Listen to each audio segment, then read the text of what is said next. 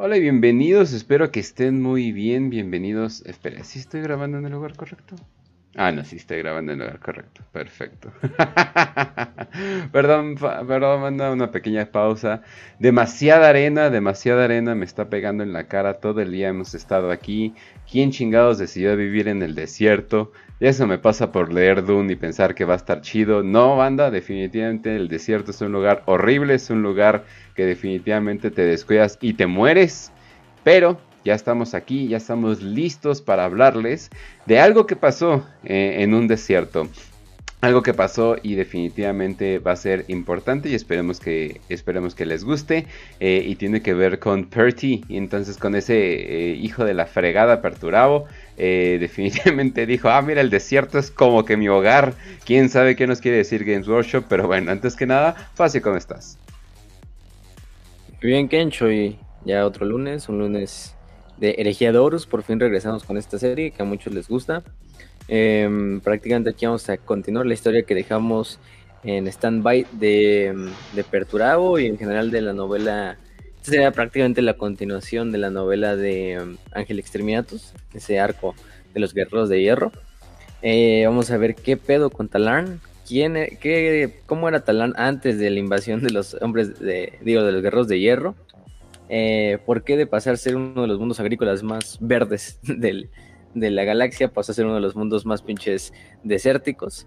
Por eso es que estos mismos problemas aquí técnicos de que eh, Kench no sabía dónde estaba grabando porque pues las computadoras se llenan de arena, los cogitators, entonces pues fallan. Entonces, y, y, no solo arena, sino también pinche virus devorador de vida otro de, las, los problemas. Pero vamos a hablar qué pedo con Talarn, qué buscaba Perturabo en Talarn, cómo fue el viaje a Talarn y sucedos bastante perspicaces, raros y, curiosos que suceden en la batalla. Eh, no solo entre problemas entre los propios traidores, vaya, son traidores, es imposible que no haya problemas entre las propias legiones traidoras. Eh, y eso que estamos en la energía de Horus, aquí están como medio unidas. Eh, también vamos a ver qué chingados es ese sol negro, que así incluso le llaman en algunos puntos de la novela. el artefacto que busca el perturbado. Ah, cabrón, perturbados, aléjate de ahí. No vas a terminar como, como suicidado. Este, entre otras cosas. Y pues otros factores eh, que llevaron a que la Guardia Imperial, principalmente porque, pues hay que decirlo, quien se llevó el, eh, la verdad, la, la, verdadera putiza y quien se lleva el crédito de ganar la batalla de Talarn fue la Guardia Imperial y las habitantes de Talar, este, que no, no, se dieron su planeta, incluso cuando su planeta está totalmente en la mierda.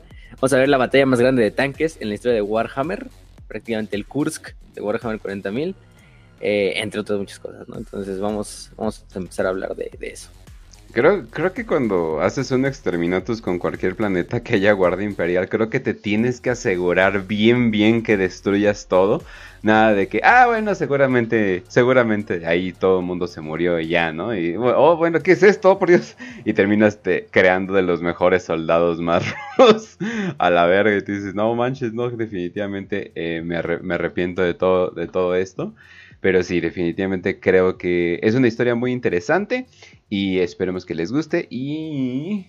Raz, ¿cómo estás? ¿Ya un poco mejor? Un poquito mejor, ya puedo mantener un poco más la voz.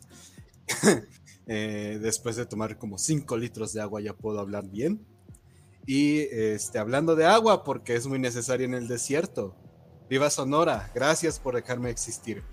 Eh, y pues obviamente aquí estamos eh, para hablar un poquito de, del Afganistán, del literal Afganistán de, Warhammer.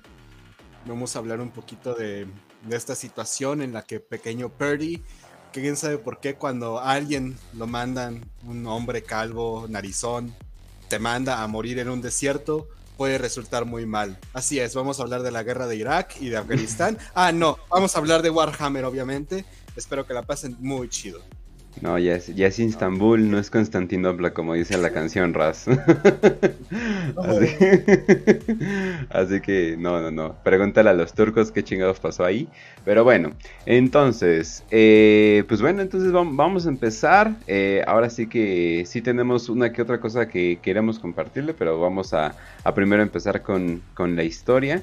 Eh, y también eh, les recordamos que acabamos de sacar un episodio nuevo en Patreon que es más que nada sobre Games Workshop, sobre todo el contenido que han sacado. Pero de ahí nos dio una muy buena idea para eh, un episodio que de hecho se me hace una muy buena idea que es cómo ahorrar en todo lo que, en todo lo del hobby y cosas por el estilo. Mucha gente quiere como que entrar al hobby y no sabe, y no sabe cómo entrar, así de oye, ¿y qué compro y dónde compro? Todo lo compro de Games Workshop, etcétera, etcétera. Ahí les vamos a dar consejos eh, de cómo ahorrar dinero en todos los, en todos, todos, todos, todos los aspectos del hobby. Eh, obviamente sin sin ponernos un parche y decirles lo obvio, ¿verdad? O sea, aparte, aparte, aparte de esos consejos. Pero bueno, eh, fácil. ¿Cómo sí, no compren alicatas de uñas que pueden comprar a 40 pesos en el, no sé, en el Waldos eh, y comprarlas ustedes las de Games Workshop que valen como 400 pesos, no sé. no, sé no si valen eso. No, estoy pendejo. Entonces, este, pero sí, ese los vamos a grabar, yo creo que este fin de semana, para que los Patreons ya lo tengan de primera mano. Además, otras capsulitas. Entonces, los Patreons también estén atentos. Acuérdense, gente, que desde 40 eh, pesos, 2 dólares, pueden ser acreedores a los beneficios del Patreon, como son todas las cápsulas adelantadas, los, los fondos de pantalla del buen Void, entre otras muchas cosas, ¿no? Así es, pero bueno, entonces, ¿con qué podemos...? ¿Qué pasó? Antes de empezar, eh, no, no puedo invitarlo, no encuentro el link de invitación del grupo para, para porque eh, te reescribiente. Ah, ya. Así que lo voy a decir yo, sin pedos. No, a ver, te lo paso, güey, pues cómo no puedes saber. Ah, sí, sí, sí. Ah, ok, ok, ok. Porque lo ves invitando. De todos modos, cualquier cosa que se une y no se interrumpa. Sí, sí, no hay problema. Así es, así es. Es que les tenemos una sorpresita, pequeño invitado sorpresa chiquito, para dar un anuncio muy especial, eh, pero ahorita, ahorita se lo paso. Ya te envié el grupo, ¿eh? Y bueno, entonces, ay, qué otra cosa se me olvidó. Perdón la interrupción. Ahora sí, no, no pasa nada. Para eso es. Eh, ahora sí hay que hablar de lo que es la en cuestión el capítulo, ¿no? Todo esto está basado en la novela de, bueno, no es una novela, en realidad es una antología, que es la de Talarn, se llama la antología. Vayan a buscarla, ya está en el canal de WPP Biblioteca, en EPUB creo está, pero si no, también convierto en la PDF, que es de John French. Que John French, eh, a mí me gusta cómo escribe John French, entonces vale la pena leer sus novelitas. La verdad es que disfruté mucho esta antología de Talarn. Vienen en general, me acuerdo que son eh, si, lo, encuentran en el Lexicanum, vienen creo que cuatro novelas. ¿no? O sea, dos historias cortas, una novela y una novela corta. Es lo que les viene en el Lexicanum. Una vez ya abriendo el, documento, te das cuenta que en realidad son. Em, te incluyen otra, aparte otras dos historias cortas, que es Guerra del Águila y Cadáveres de Hierro.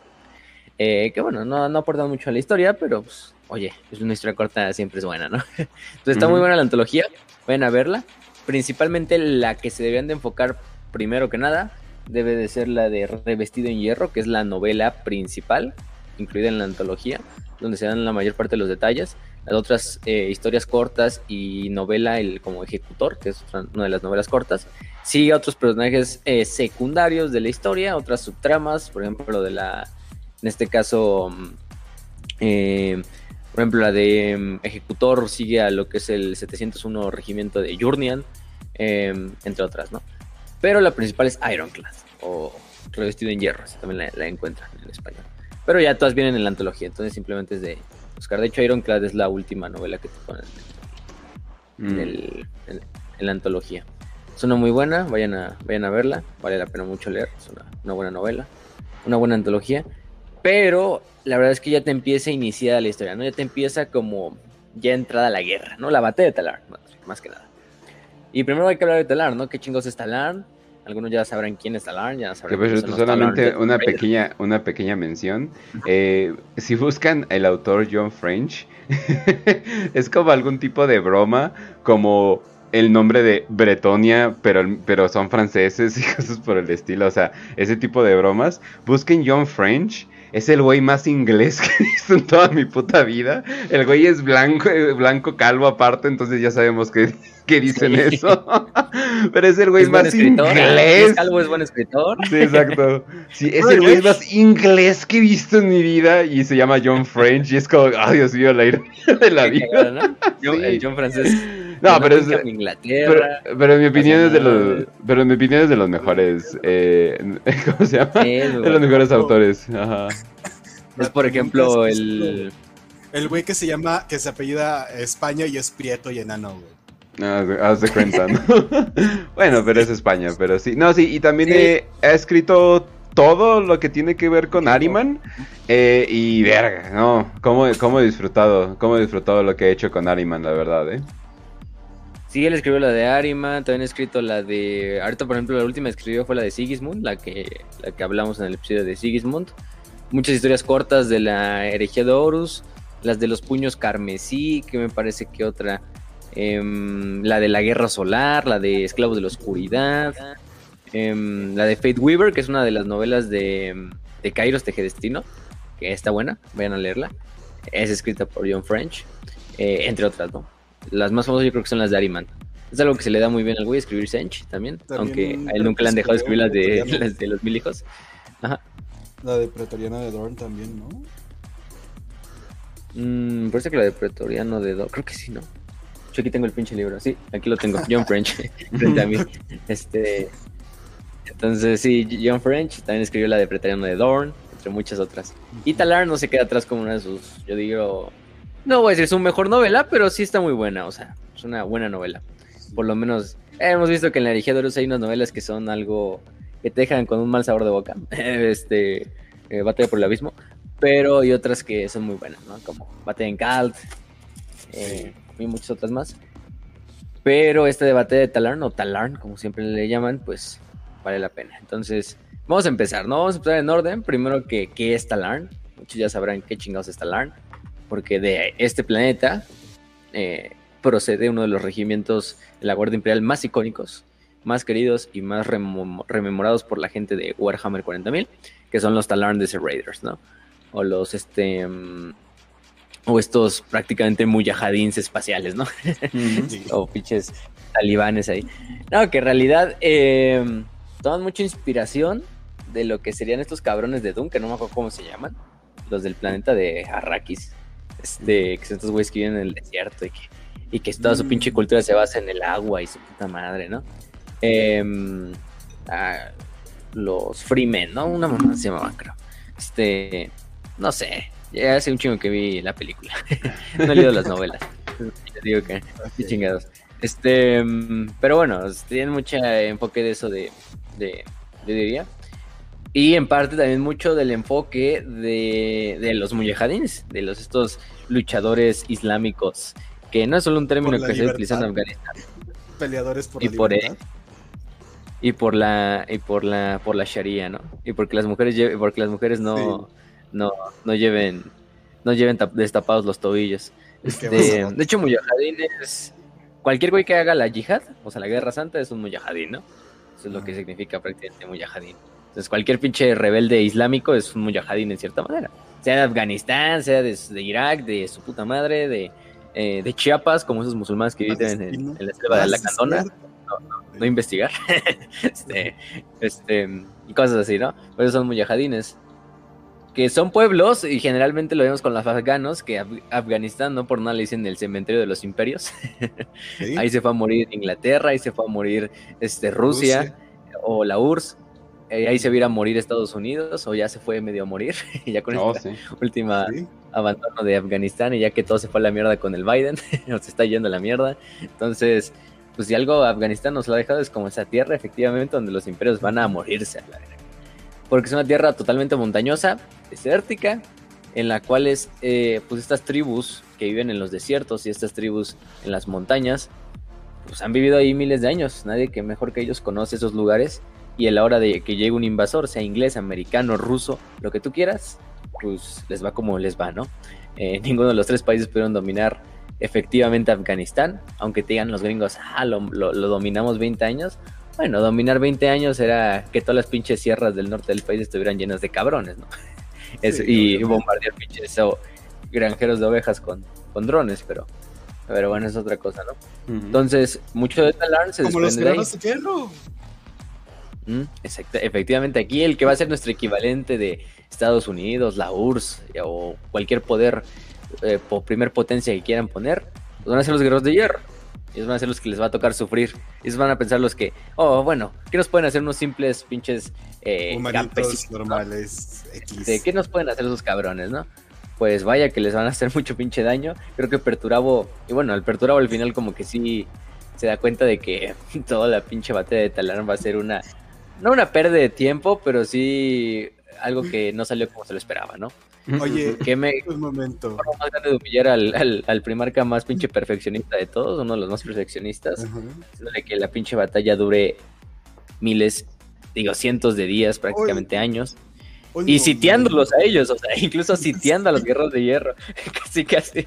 Porque los guerreros de hierro vamos a ver que se van a refugiar todo el pinche tiempo en este laberinto silencioso que se llamaba la, la fortaleza. Y van a estar la mayor parte del tiempo ahí valiendo verga, así esperando así como hacer contraataques y hasta que ya pero dice, no, ya vámonos a la verga. este... momento. Entonces, mm. ¿podemos decir que Perturabo salió con arena en la vagina? Súper. No, hombre, no le gusta la arena lugares, a lugares que no. Este. Y bueno, le tocó sufrir a ese cabrón. Pero bueno, en esta época los Desert Raiders no existían. Vamos a decirlo así. O sea, el, regimiento que actualmente conocemos de la Guardia Imperial famosos por sus hit and run tactics, sus tácticas de pisa y corre, sus tácticas de guerra relámpago, de emboscadas, de asaltos en el desierto, pues no, no existían, porque Talar no era un desierto. De hecho, vamos a empezar con eso, ¿no? Talar se descubre en el 1929, eh, se clasifica como un mundo agrícola. De hecho, es un mundo bastante lleno de planicies, de llanuras, bastante fértil, con un suelo bastante fértil. Entonces se pone como un mundo agrícola. Eh, la mayor parte de la población de Talarn van a ser agricultores, ganaderos em, y unos cuantos que vienen en ciudades importantes, ¿no? En asentamientos importantes, que pues más que nada van a servir para eh, hacer que esa, esa comida vaya a ciertas partes del naciente imperio de la humanidad, ¿no? Em, entonces, pues prácticamente este planeta, que no nos tiene una población pre, pre, pre época, pre Eregiadorus, pero se estima en unos cuantos, eh, es poquito de hecho, unos cuantos cientos de millones. Bueno, es poquito para un mundo agrícola, ¿no? Entonces, bueno, yo, yo diría que es mucho para un mundo agrícola. Pero bueno, Talarn era un pinche mundo aunque o sea, los mundos agrícolas no ocupan eh, muchas personas. De hecho, o sea, una, o sea, hay trabajo muy duro en la granja, o sea, sí. Eh, como persona que sí le tocó chingarse, sí hay trabajo pesado, pero gran parte del tiempo es simplemente esperar. De hecho, tienes mucho tiempo, demasiado tiempo libre. Si puedes llegar a vivir de eso, tienes un chingo de tiempo libre. O sea, sí es una chinga, pero si llegas a tener estos espacios eh, de libertad grandes, ya como que ya cuando todo se está dando por eh, naturalmente eh, y sobre todo en, ese tipo de cosas. Entonces me imagino que a, a un grado planetario ¿cómo se llama? Y sobre todo con máquinas y cosas por el estilo, pues en sí el trabajo, en sí el trabajo sería muy, muy light. Eh, yo creo que en 40k sería de los lugares más agradables de vivir, aparte de los eh, mundos de placer, comillas, comillas, ¿no? Que la gente sigue pensando que son prostíbulos gigantes. No mamen, banda, no. En realidad creo que la Inquisición. Ojalá. es solamente un viaje, es tour es un, es un lugar bonito. Es, un, es, un, lugar que no está en guerra. O sea, esos, son los mundos de, esos son los mundos de placer. O sea, porque la gente piensa que va a ser acá Sodoma y Gomorra. o sea, y, no, no mames, no, no va a ser un mundo casino gigante. No, en realidad simplemente es un planeta normal, tranquilo. Un hotel. Ajá, sí, exacto. playas, eh. Acapulco ahí. Sí, exacto. Y este, lo otro, pues yo creo que está lleno de, de plantíos, animales a más no dar, etcétera, etcétera. obviamente a escala global, ¿no? Que sería pues, no masivo, ¿no? Sí, entonces, bueno, tal ya ustedes dirán, porque luego nos dicen, por ejemplo, en el primer ataque se mueren 10 millones de personas en 10 minutos. Eh, y si ustedes se fijan y buscan en los mundos agrícolas, hay mundos agrícolas que tienen poblaciones desde 15.000 así de tan bajas, 15.000 cabrones viviendo en un solo planeta, hasta 10, este, unas cuantas decenas de millones. Vamos a dejarle unas cuantas decenas de millones, era la población de Talarn pre-herejía de, de pre-ataque de Y son puros güeyes cuidando las máquinas, ¿no? Es como que, ah, ya se chingó la máquina. Bueno, tengo trabajo para el siguiente mes. O ahí cuidando a los grogs, ¿no? Ah, se murieron 20 grogs de una pinche plaga. Este, pues ni pedo, a chambearle, a, producir más en las granjas de, de putos grogs ahí. Em, hay una tendencia como que muchos planetas agrícolas terminan convirtiéndose en planetas desérticos. este, pero hay unos de esos planetas Masali y Quintan Tarentus de ultramar. Los tres son planetas desérticos. Y son agrícolas porque muchos planetas agrícolas los siguen utilizando para cultivar a través de granjas hidropónicas. Gigantescas, ¿no? Pinches complejos hidropónicos así, pinche del tamaño de un puto país, ¿no? Em, pero bueno, Talarn era un planeta agrícola, Lo cual me sorprende. O sea, la población. hay, un, eh, hay un güey que hizo un video en YouTube de que en un cuarto eh, tenía todas sus plantas hidro, tenía todas sus plantas hidropónicas y eso les dio alimento suficiente para mes y medio, ya cuando estaba la, cosecha, sin contar carne, sin contar carne, obviamente. Eh, pero, ajá, pero yo digo, no manches, imagínate acá una escala gigante de hidropónico. Obviamente todo bien pinche artificial, plantas creciendo a, niveles que no deberían, etcétera, etcétera, puro pinche nutriente ahí todo artificial. Pero no manches, imagínate, imagínate una operación de ese tamaño. Sí, no mames. Monsanto, ahí te hablan. Ah, este. pero, pero aquí con. Sí, compren tortilla mexicana, gente. Porfa. Este, no compren transgénico, la verdad. Este. Mm, eh, pero bueno, entonces, digamos, muchas de las ciudades importantes de Talán, o las principales, eran una ciudad, ciudad creciente, así como el, creciente fértil ahí en Medio Oriente está ese pinche tono de Irán, Irak, Siria, este, este desmadrito. Y otras ciudades como Ciudad Zafiro. Ciudad Zafiro ahorita va a tener una importancia un poquito más importante a, medida que, avancemos. Pero bueno, ese es el panorama de Talán.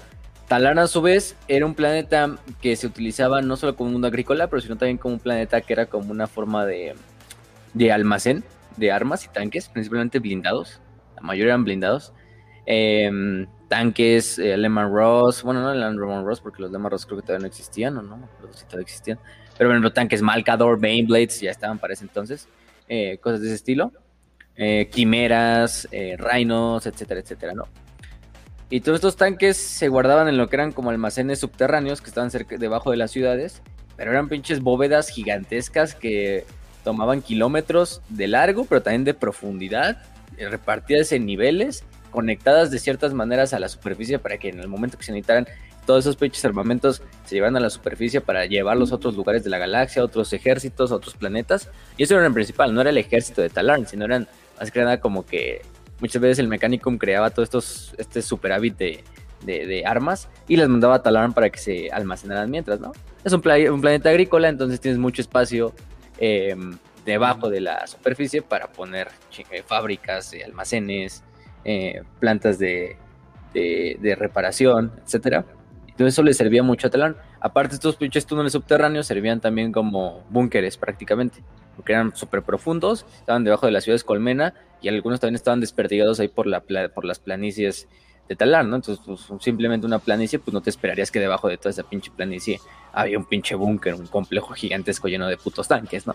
Entonces, eh, eso es lo que le ayudaba. Y aparte que la mayoría de estos complejos subterráneos estaban conectados por diversos túneles que hacían que era fácil el tránsito entre cada uno de ellos y de esta manera también pasar tropas de un complejo a otro complejo incluso flanquear al enemigo si en el caso de que Talán fuera atacado pues por estos mismos túneles pues tú llevabas más pinches tanques y de repente salían por atrás de, 150 tanques de la Guardia Imperial y pues reza, por, reza a tus dioses del caos, ¿no? Porque te va a cargar la chingada. Entonces, em, eso es lo que le funcionaba mucho a Talán.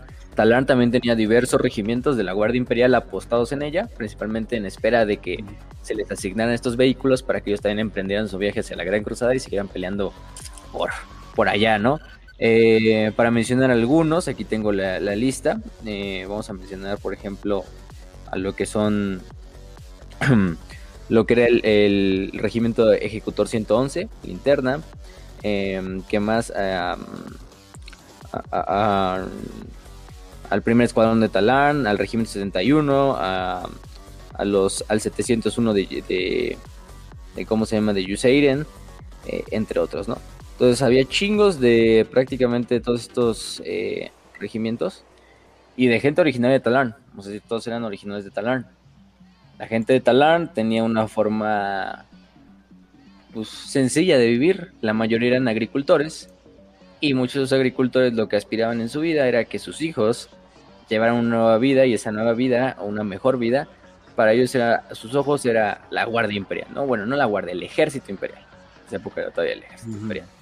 Entonces muchos se dedicaban a que sus hijos crecieran así en el campo y todo, sabiendo de, lo que, de lo que vivía Talar, pero que se unieran a los ejércitos del emperador para seguir luchando en la guerra cruzada, ¿no? Entonces, pues la gente de Talar era gente sencilla, gente patriota, gente muy unida a su mundo, a su tierra, y por lo tanto no se iban a ir sin una buena lucha, ¿no? una vez que hubieran atacado su mundo. Eh, entonces, aquí vamos a dejarlo por ahí por Talarn. No vamos a hablar un poquito de Talarn, a los Desert Raiders, que aquí en este momento todavía no nacían, hay que dejarlo en claro, todavía no existen los Desert Raiders. Entonces, después de la orejía de Horus, eh, que por necesidades de cómo queda el planeta, pues se tienen que estos regimientos. Eh, vamos a hablar un poquito en esa cápsula del regimiento, de la sociedad talarnesca, de cómo la religión incluso de los, los, talar, los talarnianos, no sé cómo se les diga, en la actualidad, que, ven al emperador como una entidad llamada Abba Abba Mushira. le dicen al, emperador, a la verga. Este, este, y creen en un oráculo que es como el pinche intermediario entre el emperador y la gente de Talarn. Y todo este puto desmadre, ¿no?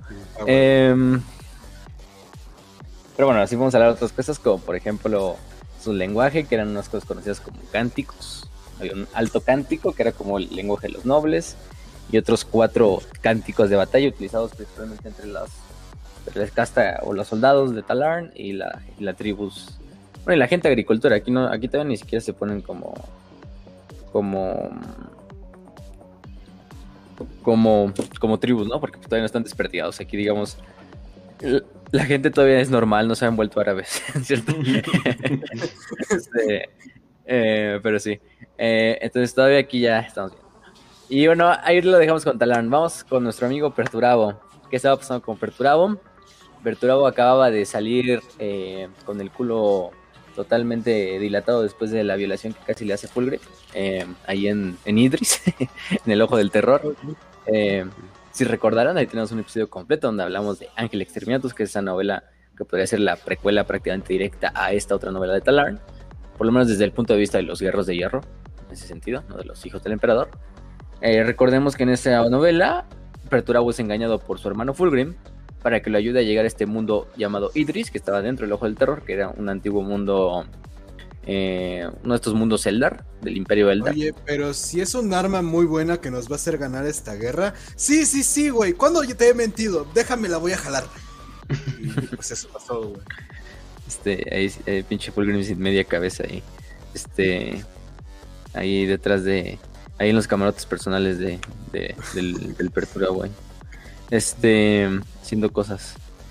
Pero bueno, entonces, pues Perturabo eh, es engañado por el hermano que lo, lo guía el planeta y que casi prácticamente termina dando a Perturabo y a su legión como una ofrenda para él ascender a la demonicidad en una batalla bastante pinche eh, eh, totalmente esquizofrénica en la cual los pinches hijos del emperador empiezan como a pinche convulsionar mientras están las pinches voces y las almas de los Lo cual tú dirías, no, pues es suficiente lección para Perturabo. Holy shit, no me vuelvo a acercar a esas madres del caos, ¿eh? No, esas madres definitivamente no vuelvo a hacer eso. ¿Qué? ¿Qué? Este, buscando el pinche sol negro, a la verdad. Este... No, y, lo que sí, y no, no, lo, no aparece en esta historia, pero después de esto se va justamente a, buscar más pedos del caos. Exactamente. Ah, es algo de la tragedia del buen perturabo, ¿no? y aquí intenta buscar todos esos artilugios del caos después del trauma que sufre en Idris. Para él intentar siempre estar sobre el caos y nunca servir al caos. Y aparte sobre sus hermanos. Y vemos que al final de la novela todo sale al revés. bueno, por lo menos en la parte de estar sobre sus hermanos, ¿no? Porque Horus eh, eh, Eurus, me lo, me lo castiga. Entonces, em, y luego vemos que, pues, güey, unos milenios después, pues pinche Perturabo, ah, sí, príncipe demoníaco, a la verga, pues qué chingados. Aunque bueno, también sabemos que muchos hombres, la mayoría de los guerros de, yo creo que los guerros de hierro junto a los amos de la noche son de las legiones más ateas del caos, si las quieres ver así, o de las legiones menos unidas a, la, a servir a los dioses. Pero aún así, güey, Perturabo, pues qué pedo, qué pasó ahí. Este, hizo un poquito de ese, de ese desmadre. Entonces, bueno, el, entonces Perturabo sale en chinga una vez que, que vence, entre comillas, a Fulgrim. Después de que casi se muere el cabrón ahí. Em, bueno, también ayudan un poquito esos güeyes de la. de que iban con. de los manos de hierro y los guardias del fuego que iban ahí en. como siguiéndoles los pasos. Eh, pues empiezan a, a, salir y evacuar el planeta. Porque recordemos que el pinche planeta entra como en una puta implosión. A todos los hijos del emperador se, les, se les teletransporta junto a su primarca a un punto desconocido. O a sus naves, no me acuerdo. Eh, pero el peor es que pues empieza a desestabilizar el planeta, ¿no? Como es que un planeta lleno de piedras, estas piedras Eldar de almas. También las pinches almas como que se empiezan a salir. Y en parte eso es parte del ritual, ¿no? Que, que Fulgrim empieza como a alimentar estas almas Eldar. Y con eso empezar a, a, a imbuirlas dentro de sí para, para ascender. Eh, lo que hago se supone que cuando el planeta empiece a hacerse mierda, eh, lo que va a pasar es que, bueno, Pertreo ya para ese entonces ya logró evacuar a la mayoría de, de, su legión de vuelta a sus naves, porque digamos, fue toda la pinche legión, ¿eh? toda la legión de los guerreros de hierro estuvo en la puta expedición ahí, valiendo madres. Eh, regresan a sus naves, él regresa a la sangre de hierro, que es su Gloriana, la nave de Gloriana de Perto, eh, y empiezan a ver qué pedo con el planeta, ¿no? El planeta se empieza a hacer mierda, y lo que protegía el planeta de convertirse literalmente en un pinche, en el, bueno, lo protegía un poquito del poder de la disformidad, eran todas estas estructuras Eldar y todas estas pinches protecciones Eldar que le, que le habían puesto, ¿no? Entonces el planeta al momento de que Fulgrim hace su desmadrito y el planeta empieza a destabilizarse, pues el planeta empieza a, pinche implosionar prácticamente. Eh, como, como tal, eh, lo que pasa es que literalmente el planeta se desestabiliza y se convierte en lo que es un pequeño hoyo negro. Un hoyo negro que empieza a jalar a las naves más pequeñas. La mayoría de las naves... Eh, la mayoría de las naves, pues como tal, capitales logran escapar a tiempo. Algunas naves pequeñas no, de la Legión. Son tragadas completamente por el pinche hoyo negro. ¿Sabes que un hoyo negro en, en Warhammer 40.000 pues implica irte a la chingada no solo de... No solo no solo pues falleciendo, sino pues literalmente yendo al pinche reino del caos prácticamente. Entonces, pobres dos cabrones que iban a bordo de esas naves porque les fue como feria. Eh, entonces, todo esto, todo esto pasa, todo esto que les estoy contando pasa eh, no en la novela de Talarn, sino pasa en otra historia corta llamada Black Oculus, también bueno, escrita por John French. Nos va haciendo un preludio hacia qué pedo, qué va a pasar con estos cabrones, ¿no? De que eh, qué es lo que va a suceder con los con los con los guerreros de hierro después de la de, la, de lo que pasa en Idris. Entonces, mmm, como tal, el, el eh, Perturabo, si sus naves logran escapar, pero se dan cuenta que tanto su nave capital como las demás naves de la Legión están siendo lentamente jaladas hacia el al, al, hoyo negro. No son absorbidas inmediatamente, pero se dan cuenta que no pueden escapar también como del pinche empuje gravitacional de, de, del hoyo. Empiezan a hacer. Y los navegadores también son incapaces de encontrar un, un, camino de regreso. De hecho, se les olvida completamente el camino de ida que hicieron para llegar a Idris. Eh, porque principalmente lo que empieza a pasar dentro de la flota es que eh, como tal los navegadores empiezan a tener ciertos problemas ahí eh, en principalmente también el navegador Prime de la, de la sangre de hierro eh, que era un Metatron creo que se llamaba el cabrón eh, bueno no Metatron era un rango no pero ese es como el navegador chingón entonces lo que les hace es que este pinche estrella, este hoyo negro, esta singularidad, les revela literalmente a los dioses del caos, a los navegadores, literalmente teniendo un contacto directo con los dioses del caos y con la disformidad. Incluso llamado este, esta singularidad la, la estrella negra, sol negro.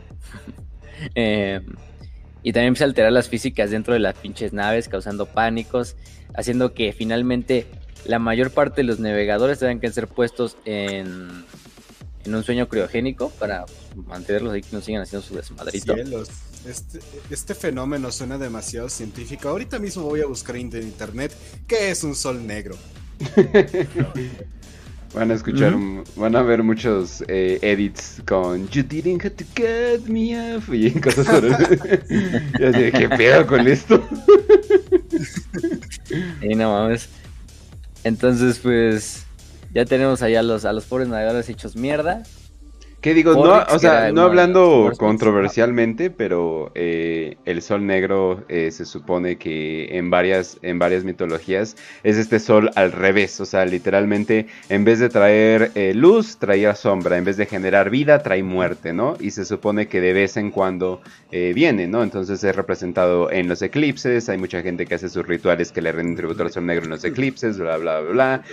hay otra gente que piensa que el sol negro está dentro de la tierra y eso ya nos mete en pedos de la tierra hueca y cosas por el estilo. Eh, hay otros que piensan que este mm, eh, Saturno es un tipo de sol negro si se llegara como que a sobrealimentar y cosas por el estilo.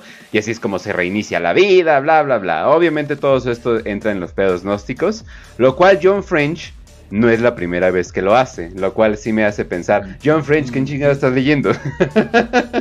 Pues nada más, nada más pregúntale a sus novelas de Ariman, o sea... Ajá, no hombre, no, eh, las referencias gnósticas no paran, entonces a mí se me hace que John French eh, sí está metido en una que otra cosa eh, más profunda. Sí le sabe, definitivamente. Sí, sí le sabe. Entonces, pues este, este sol negro, vamos a ponerle así, esta estrella negra, esta singularidad, les revela los dioses del caos. Pero también les revela, en teoría, lo que es un artefacto, un segundo artefacto parecido a esta singularidad que se encuentra en Talarn. Y en parte es cuando Forrix le dice, no mames, este, Perturabo, ¿qué hacemos? No? Este, Forrix, acuérdense que era uno de sus Warsmiths, miembro del Tridente, em, uno de los más conocidos eh, guerreros de hierro de la historia como tal, muy famoso incluso en el 1941 le dice, pues no, ¿qué hacemos? ¿no? Y es cuando recordemos que Perturbo dice, no, güey, pues eh, siempre hacia adelante y nunca hacia atrás, ¿no? Nunca regresemos la mirada hacia, hacia, hacia atrás. Entonces dice, pues marquen un pinche rumbo random hacia enfrente y que nos lleven nos tenga que llevar la chingadera, ¿no? Entonces lo que va a hacer es que literalmente van a sobrevivir a este evento de la singularidad, donde prácticamente casi se los lleva a la verga siendo consumidos por este hoyo negro, esta estrella negra y que se les revela primero que nada este artefacto conocido como el Black Oculus, el ojo oscuro, o también el que le llaman el sol negro, la estrella negra, o la maldición de Alganar. Es uno de, las, de los nombres de este, de este artefacto. Enterrado en el planeta de Talarn. Obviamente ya después de eso, pues este perdón dice, no, pues pongan rumbo hacia Talarn y lleguemos ahí, chingue su madre, ¿no? No sabemos, bueno, no, sí sabemos, pero no vamos a decir por qué quiere este artefacto por el, por el momento. Este es que se dirige hacia allá, hacia Talar. Se supone que este Cursus of Alganar, o esta maldición de Alganar, o el Black Oculus, como quieran decir, es uno de los tres antiguos artefactos conocido como las puertas de los dioses. son artefactos que preceden Ajá. ¿Sí? ok. Ah, bueno, pues como decía David Bowie, ¿no? Pero bueno. Ah, ah, bueno, banda, si quieren saber que David Bowie en realidad no murió, sino que el güey literalmente hizo un ritual antes de morir para transformarse en un dios negativo, o podríamos decir una estrella negra. Literalmente su disco se llama Black Star. Ahí chequenlo en la voz si quieren saber más de este tipo de cultismo. ok. Sí, hay muchos hay bastantes capítulos de la voz, ¿eh? Y también de un programa que ya revivió, pero que no vamos a decir aquí, ¿no? Uy, no. pero no. los, estos los encuentran aquí, esos no. los encuentran aquí. De todos modos, de todos modos los encuentran porque ya están en un lugar secreto. Están en la pinche bóveda ahí. Eh, pero bueno. entonces están estas puertas de los dioses, que eran unas, unos tres artefactos, no sabemos los otros dos. Conocemos que este es uno de los tres. Entonces ahí, ahí también hay que, que ver qué pedo, ¿no? Se supone, mm, vamos a decirlo de una vez, que esta, más que nada es un portal, es un círculo negro, un aro negro, un ano, ¿cierto? Este, tiene la... Sí lo es, pero... sí, lo es, lo es efectivamente. Em, literalmente en la superficie tiene unas formas como humanoides que se ven perversas pero de la misma forma atrayentes. Em, una reliquia enterrada que es mucho más antiguo que los Eldars. No se sabe si es de construcción Eldar, por lo que inferimos no es de construcción Eldar, sino incluso más atrás de eso. Em, y que estas puertas literalmente son un portal directo al reino del caos. Serían como ojos del terror chiquitos, así prácticamente. Pero en un portal, ¿no? Tu ojo del terror ahí personal que puedes tener ahí en tu esta. Para, para pasar del reino del caos directamente al espacio real, ¿no? Sin ninguna necesidad de un puto ritual ni nada de esas mamadas, ¿no? Obviamente enterrado, oculto. De hecho, una de las historias de Talarn, ya en el 1941, es la. Mm, eh, posteriormente a la batalla de Talarn en la región de Horus, esta famosa intento de, lo que era los Eldars, de intentar eh, regresar y destruir este, este, artefacto, ¿no? Para que nadie fuera capaz de, encontrarlo. De hecho, hasta se unen con los Talarn de Raiders y combaten ahí contra las fuerzas de Slanesh y de, y de los demonios y todo el desmadre. Pero eso, bueno, eso luego, luego, luego lo hablamos. Pero esto está, entonces, este, esta maldición de al ganar, que se supone que está enterrada debajo de las tierras de, Talar. Talar pues, le tocó la suerte de ser ese pinche lugar. Teorías varias, teorías de, no sé, o sea, hechos por los antiguos, por los old ones, si quieren algunos, eh, hechos por razas que preceden incluso a los Eldar, que adoraban a los dioses del caos, eh, o los mismos Eldars, los capaces lo construyeron, o incluso humanos, ¿no? Humanos primitivos que de cierta manera adoraban a los dioses, pero eso es imposible porque pues, es antes de la caída de los Eldar, entonces los humanos todavía ni se expandían para ese entonces. Entonces, bueno, ella, ustedes dirán que quiera. Pero estas puertas a los dioses es un pedo muy, muy pinche, también hay muy, muy pinche terror Luego lo vamos a ver cuando pues, cuando se active la pinche puerta, se pone, bueno, bastante bonito y chingón el, el, el párrafo, esto te lo van contando desde el punto de vista del, del Dreadnought, así que fue a, encontrarla. De Hrut, creo que se fue el cabrón. entonces. Por mm, Facio. Mm, entonces, bueno, ¿sí? ¿Qué pasó? Eh, ¿Qué creen? Ah, dale, dale. Tenemos invitado especial que nos viene a a invadir el programa. No es cierto, te quiero un chingo. ¿Qué onda, Mac? ¿Cómo estás? Como las guerras de hierro invadiendo Talar. ¿Qué tal, amigos? ¿Cómo están? Oh, Dios mío. está en prisión. Lo agarramos en la cárcel. ¡No! Le agarraron en el baño. En el baño estaba. Ok. ¿Eso es peor que la cárcel? ¿Cuál es el tema de hoy? Estamos hablando de la batalla de Talarn de la herejía de Horus, de la novela de Talarn. Ajá.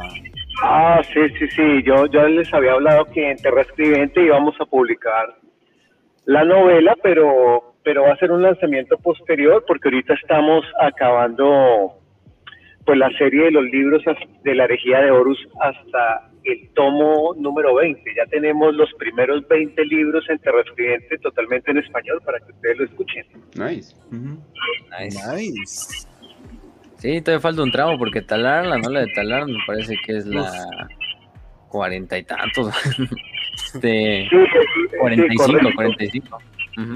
Sí, 45, entonces ya, ya no podemos, eh, como, bueno, saltarse hasta allá podría ser, pero es como mejor en orden, estamos llevando como la, la lectura en orden, como para que las personas puedan tener un progreso y ustedes saben lo complejo que es, ¿no?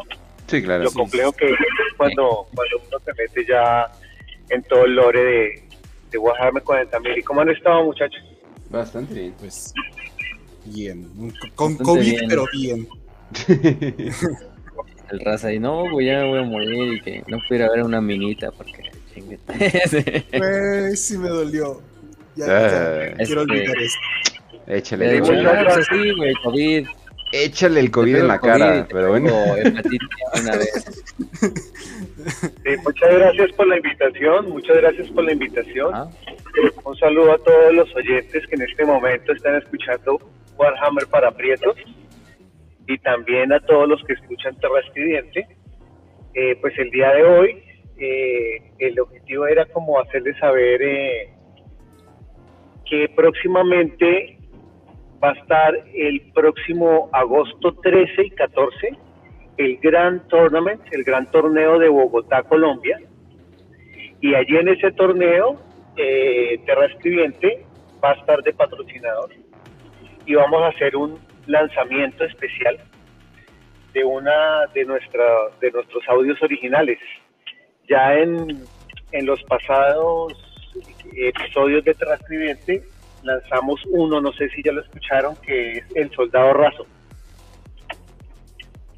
Ese lo pueden escuchar. No, eh, Lo pueden escuchar en el, audio de, de, las hermanas de batalla de Adeptus, de ah, Adeptas Sororitas, que es, si no estoy mal, el 66, algo así. Ahí está la primera parte que lanzamos del Soldado Raso y la segunda parte eh, lo lanzamos hace poco, está en los últimos episodios de Transcribente. Eh, son dos partes y, poco a poco se va a seguir alimentando esa historia. Es una historia original, eh, pues escrito, escrito por Terrascriente, protagonizada por mí en este, hasta ahora, este momento, pero pues poco a poco serán sumando invitados protagonistas de esta historia. Pero para el gran torneo de Bogotá, 2022, el gran torneo de Colombia, es el más grande de Colombia, vamos a hacer el lanzamiento de otra historia original que se lanzará el 13 de agosto. Entonces, para que todos estén atentos, en el, en el podcast de, de Transcribente es una historia totalmente original y la va a narrar una invitada muy, muy especial que quizás eh, algunos la conozcan. Entonces, es una sorpresa, no puedo adelantar nada más, pero pues junto con este lanzamiento eh, voy a estar de jurado en, la parte, me invitaron de jurado para la parte de del ejército más Grindar. Entonces voy a analizar como la, pintura de, todos los amigos participantes, a ver cuál es el más Grindar y Terrascribiente va a dar una miniatura de, de Warhammer 40.000 conmemorativa. Nice. Sí. Muy bien, muy bien. Perfecto. Entonces, nos dices que es el 13 y 14, ¿verdad? ¿De agosto? Sí, 13 y 14 de este mes, correcto. Ok, en lugar en Bogotá, Colombia, pero específicamente para la gente que nos escucha de Colombia, que es bastante bandita. Y luego, Colombia debe ser como el cuarto, ¿no? Yo creo, después de Argentina. Este, las estadísticas. Este, ¿Cómo, están de, audiencia ustedes? ¿Quiénes los escucha más? ¿Cómo, ¿Cuáles son los, los primeros países? México, obviamente. Y luego España. España en segundo, Argentina en tercero y me parece que Colombia en cuarto. Entonces. Oh.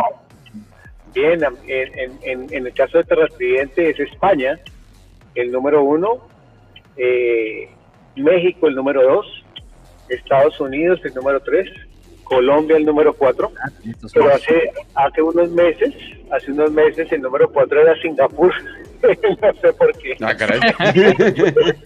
Oye, nosotros teníamos un ruso, así que. Alguna vez nos tocó, no sé, Isla, Isla Seychelles, una madre así. Sí. entiendo. También nos, nos pasa.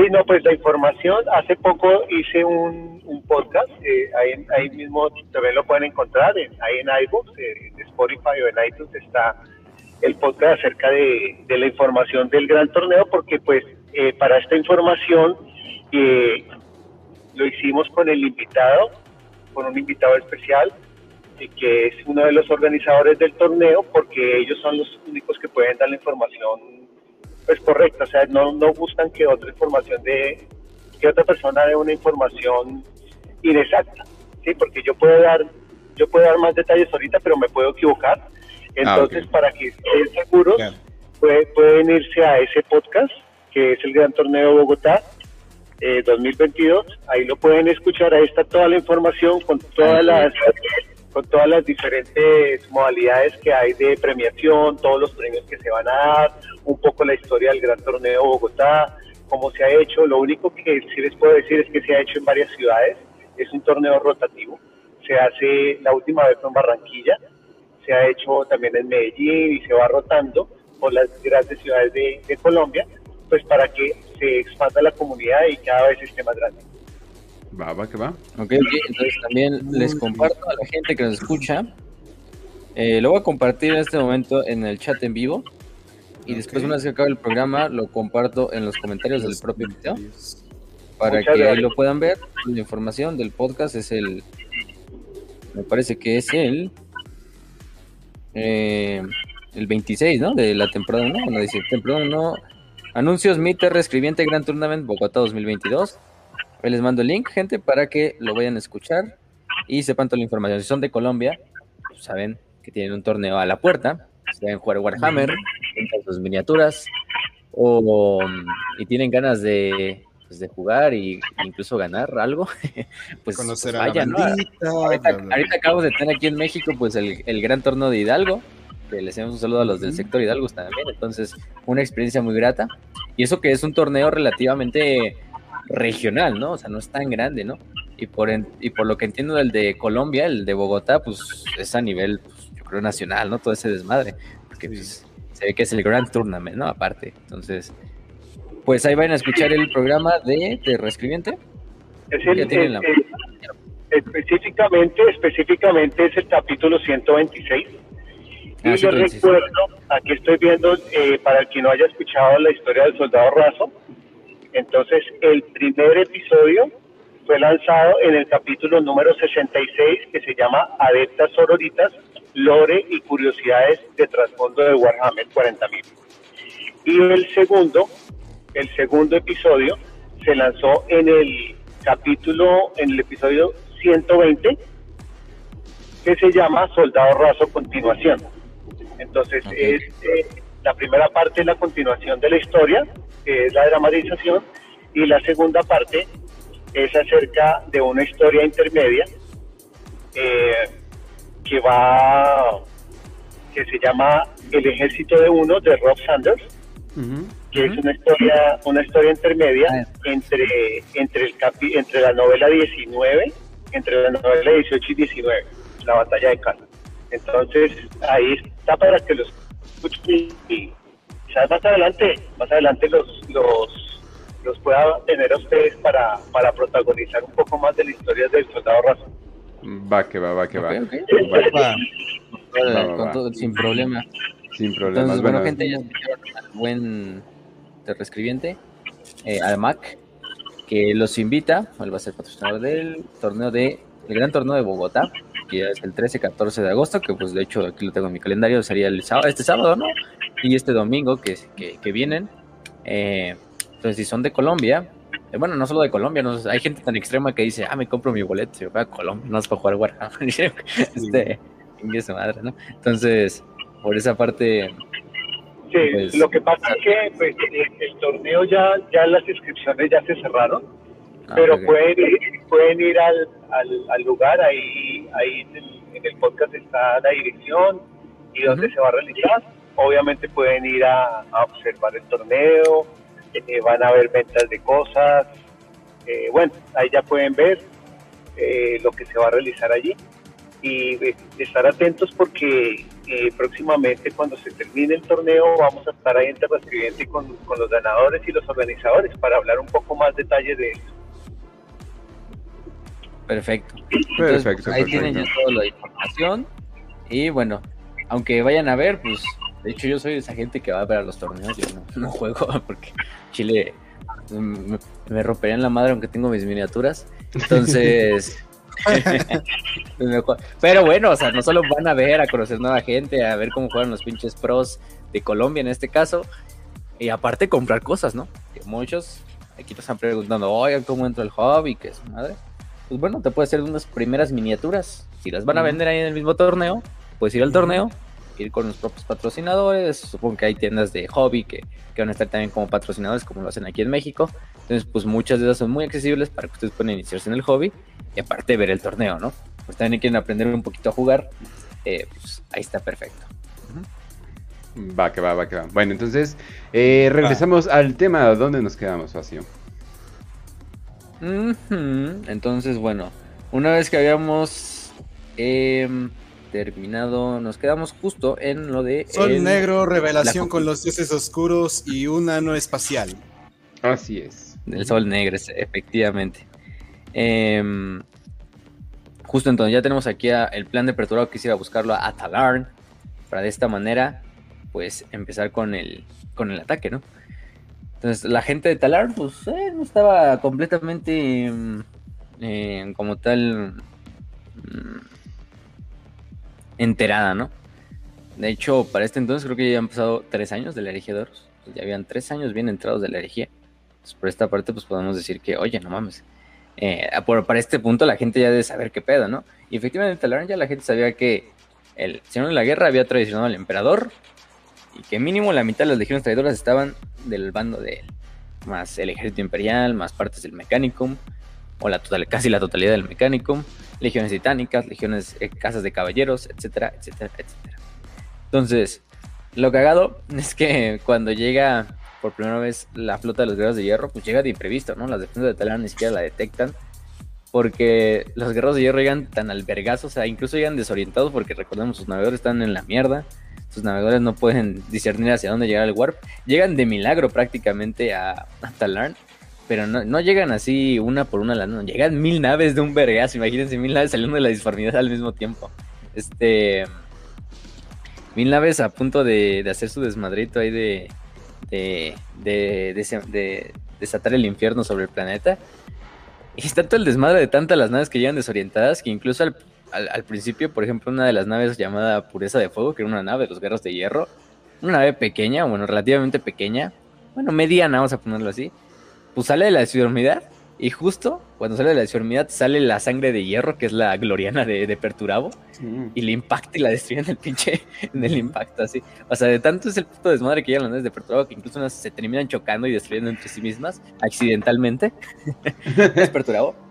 Final de cuentas le vale verga un poco. este, débiles aquellos de esa nave por no. Por no. Por no, por no conducir bien por no conducir bien y no estarse atentos a las 999 naves que estaban saliendo a sus lados. Entonces, sí, o sea, muchos accidentes, pero sí, no te los primeros que te ponen ahí es como el pinche, literalmente la pureza de fuego es destruida ahí por la, la sangre de hierro de Perturabo ahí. Perturabo así como, ah, ni pedo. este, bueno, y la sangre de hierro es una puta gloriana, ¿no? ¿Qué daño le va a hacer impactar una nave pequeñita, no? No hay pedo, hacemos otro. Este, pero mil naves, imagínense, mil naves. Literalmente toda la Legión de los Guerreros estaba presente ahí en, en Talarn.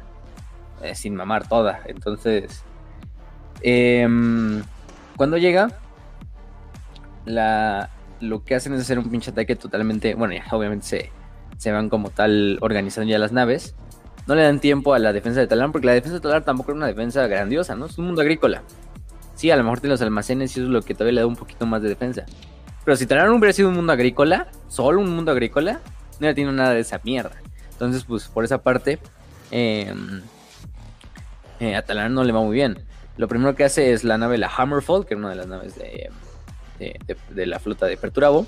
Dispara una, una, carga nova contra lo que es la estación de defensa orbital. Recordemos estas estaciones de defensa orbital, pues, pues como el nombre lo infiere, son estaciones que están en órbita que, que actúan como como grupos de coordinación, pero también tienen armas que pueden disparar contra naves invasoras y todo esto.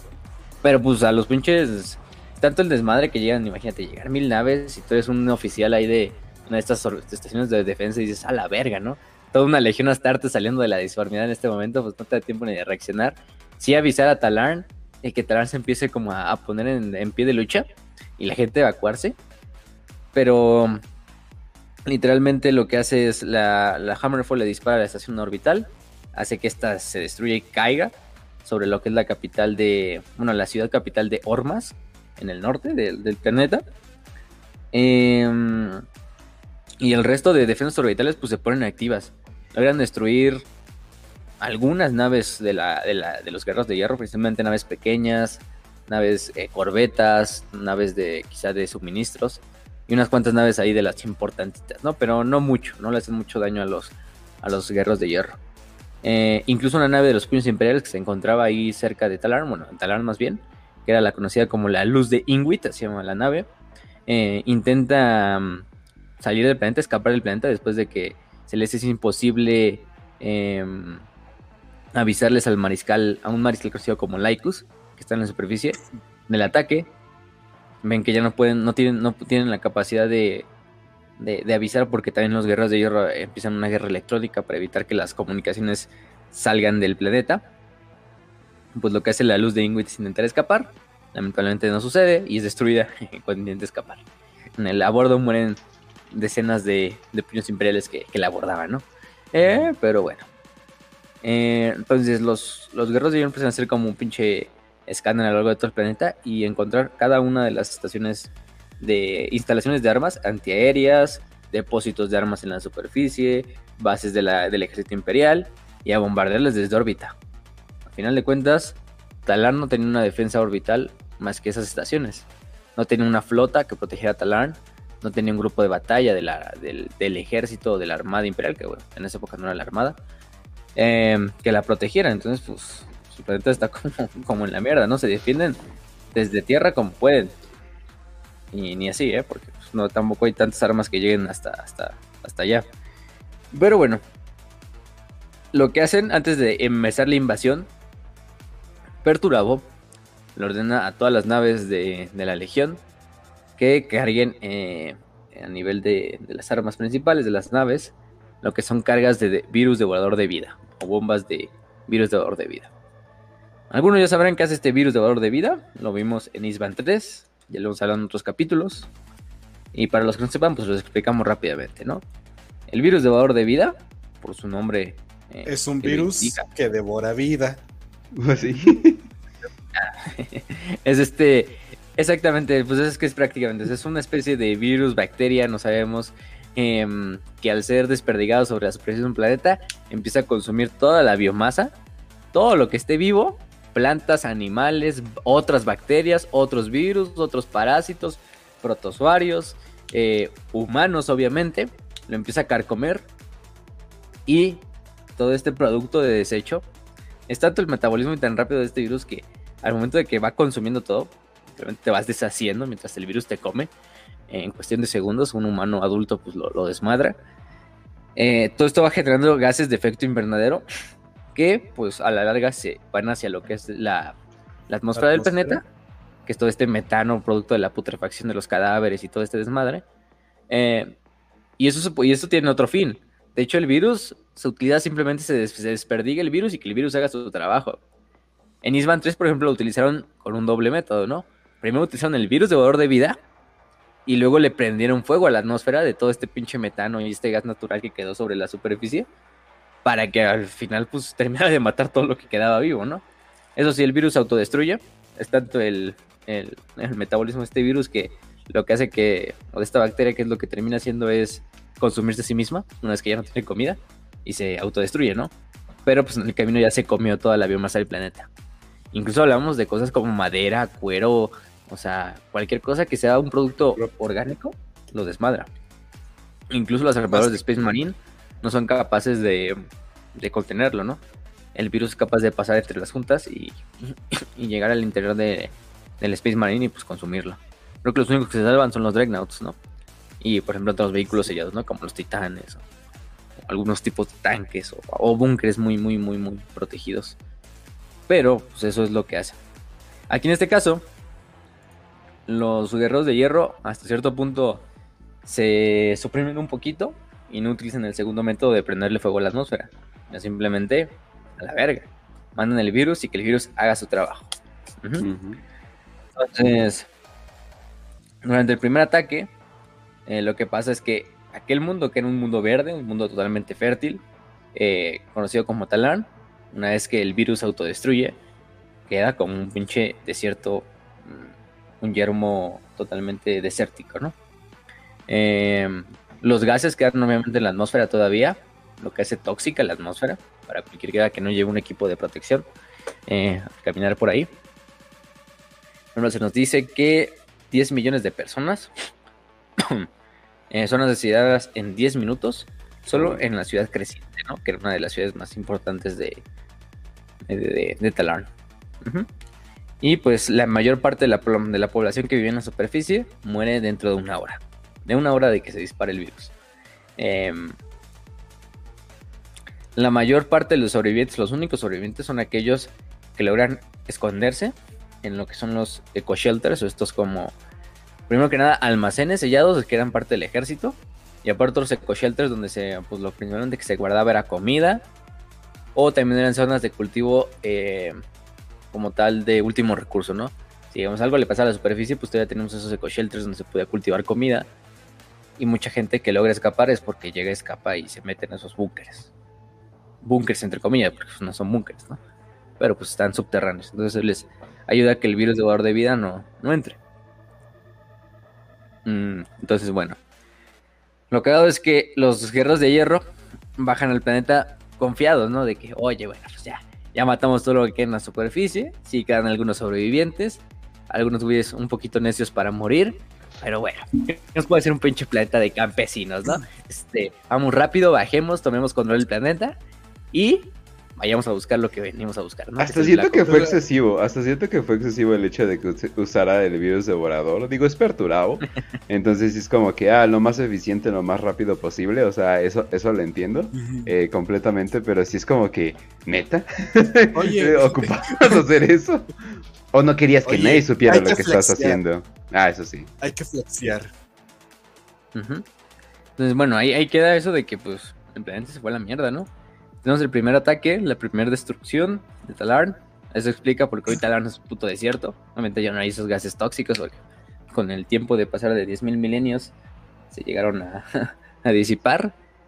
Pero el planeta pues quedó totalmente hecho mierda y sin vida en la superficie, ¿no? Em, pero bueno. Nada más aquí un poquito, una pausa. Déjame ir por algo de agua. Sí, claro. Porque últimamente he tenido una gripilla. Entonces COVID, quizá no lo sabemos. Oh, no. Este, um, nada la gran, entonces. no. Con esto no te preocupes. Me traer agua. No te Pero bueno, mientras vayan promocionando lo del club de lectura. Así es, así es. ¿Qué libro estamos leyendo, Raz? O bueno, tú estás jugando Stellaris todo el día, entonces no estás leyendo nada. ¡Ah! Puta madre. Sí. Eh, ahorita estamos leyendo Fulgrim. Eh, Hablando de hablando de, estamos leyendo justamente el libro de Fulgrim, una historia eh, probablemente de las más famosas, por así decirlo. Ah, sí. Y yo personalmente, a mí, venga, o sea, para mí es un libro tipo mid, ajá, como medio, estándar medio. Pero a muchísima gente le encanta, le fascina ah, Fulgrim. Bueno, lo, entiendo, porque de hecho los mil hijos pues no han tenido mucho amor, entonces como que es, ese tipo de gente que cualquier cosa que sale de los mil hijos les gusta. Eh, también, por cierto, banda, eh, si ustedes quieren eh, jugar Warhammer o otro juego parecido, les recomiendo mucho irse a Malius 3D, es nuestro patrocinador de este y todos los episodios, y pues ahí pueden conseguir... Proxies de, o sea, básicamente les imprimen cualquier cosa en resina, proxies de cualquier miniatura, tienen un catálogo grande, pero si no, pregunten eh, por cualquier cosa que necesiten y hay envíos a toda la República, a todo el mundo, si, si quieren pagar. pero pues bueno, entonces, eh, ya, eh, eso sería todo de nuestros patrocinadores. y por el momento, Raz, ¿qué es lo último de Warhammer que has visto y has dicho, wow, eso está chido? Fíjate que eh, voy a decirlo. Ajá. oh, no, lo va a decir. ¿Ah, qué? Los cascos de los lobos espaciales. ¡No! A veces se me hicieron como que cute. o sea, se me hicieron lindos. Sé que están muy cringe, pero soy autista, así que soy auto, estoy automáticamente protegido del cringe. Pero sí, eh, los casquitos de los lobos espaciales me parecen como estos son no, sí. Pero bueno, ahí. Si les gustan los lobos espaciales, pues o hay un casquito de, de, lobito, no hace falta de vez en cuando. Mm. Hace este, mucho no veía tanta discusión por un kit o de upgrade. O sea, ni siquiera son Space Marines. Y hoy sacaron el upgrade de. Mm, bueno, hoy sacaron como el anuncio del upgrade de devoradores de mundos, ¿eh? Y ya la gente empezó a bromear. Ahora son cascos de, de conejo. ¿Hoy lo sacaron? se los enseño. Sí, mira, ahorita, les mando una foto. Oh, miren nomás. El 8, los de el, de Horus, ¿no? El 8 del 8 lo sacaron, muy interesante. Pero bueno. Ah, oye. Oye, sí, ¿eh? Ajá. 1488. Ah, Ay, güey. Este... Oh, no, no. Aquí no. No, y también, también, revelaron el Berserker de Korn, de los nuevos, de, la, de las nuevas que van a sacar así, de los de 40k. Pero sacaron también el, los, las heads para los de la herejía y la gente está como de el casco conejo ahí. no, pero está muy chingón, ¿eh? Los de los... A mí me gusta mucho el de los de gordos.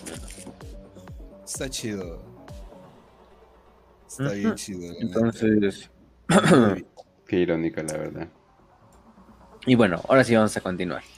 Entonces, nos habíamos quedado en que pues ya se fue a la mierda Talar. Por lo menos, eso es lo que piensan los guerreros de hierro. Para sorpresa de los guerreros de hierro, la gente de Talar no se iba a rendir muy fácil.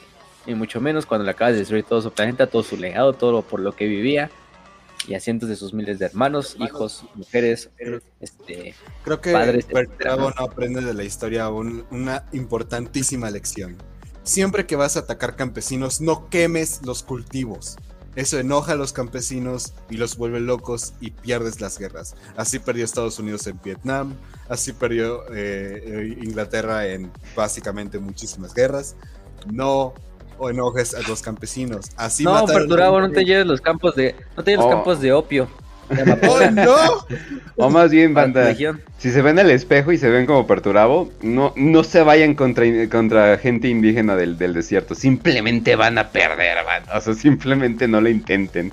Van a terminar ahí eh, masacrando civiles por, un, por tres pinches vecindarios que no tienen. Así que no, banda, no lo hagan, no lo hagan. Obvio. Sí, entonces, pues bueno. Entonces, primero que nada había una ciudad otra, que una de las ciudades que sobrevive al primer ataque, bueno, sobrevive entre comillas, más bien que nada, más que nada sobrevive lo de debajo, que era la ciudad Zafiro. Y esta ciudad Zafiro era donde se encontraba la mayor cantidad de complejos eh, de almacenaje de tanques. En este caso eran 10 complejos en el cual se metían cientos de regimientos de tanques eh, de la Guardia Imperial listos para para en el momento de que se les diera la orden pues salir. Eh, en, este, en este también había dos regimientos, el Yurniano, el 701 de Yurnian eh, y el 1002 de eh, Cal- Calcirosian, que tenía uno de los, eh, y era un regimiento mecanizado. Estos regimientos eran, eran regimientos ya veteranos de otras campañas de la guerra. Por ejemplo, Tajira era la teniente, comandante del primer escuadrón de la compañía Amaranth del 701 Jundiano. Y es la protagonista de la novela de. Me parece que es la de Ejecutor. Es la novela corta, ¿no? Es una historia que por el momento no vamos a mencionar mucho. Porque son muchos detalles y es mucha su trama. Entonces la dejamos ahí por el momento. Pero el chiste es que ahí también la pueden leer, ¿no? Es un, un final trágico, como muchos finales trágicos, épicos en la batalla de Talarn. Para muchos eh, hombres y mujeres valientes. Pero bueno, en este caso Em, lo cagado es que estos, estos regimientos llevaban, por lo menos me acuerdo que tres años eh, sin órdenes. Llevaban tres años en Talarna apostados desde que había comenzado el Erigiadorus. De hecho, ya sabían que el Erigiadorus ya había comenzado, ya habían recibido las noticias. Pero estaban literalmente pues ahí en stand-by. Como que el ejército imperial no los mandaba a otro lado.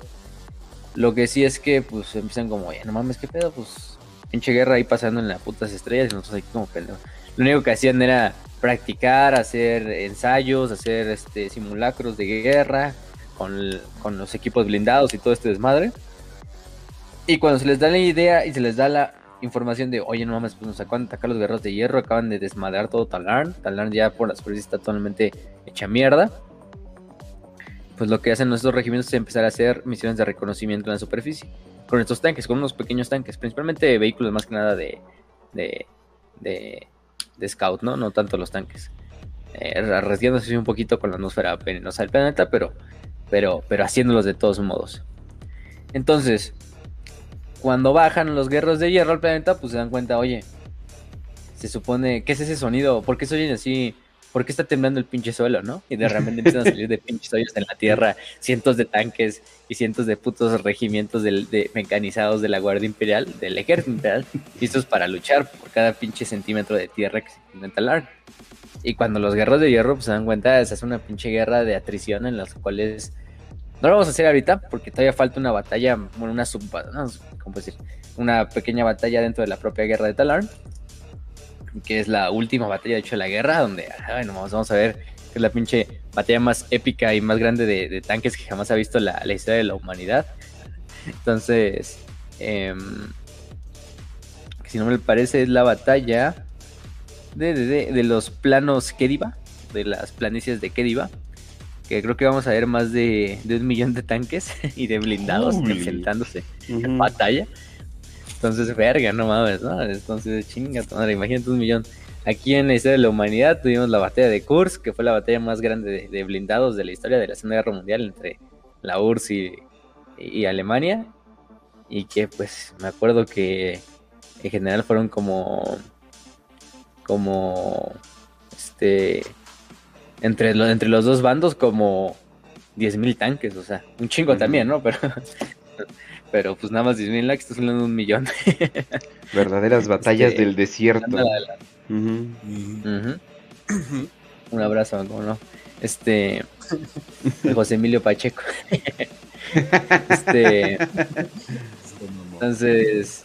Em, pues por esa parte tenemos a, la batalla de Tarak. Todavía no sucede esa batalla de las, las planicies que, pero a lo largo de todo el país van a ser un chingo de batallas entre blindados principalmente, porque es la única forma literalmente y honestamente que tenemos para que el ejército imperial le compita a una legión de Astartes, ¿no? Con blindados, ¿no?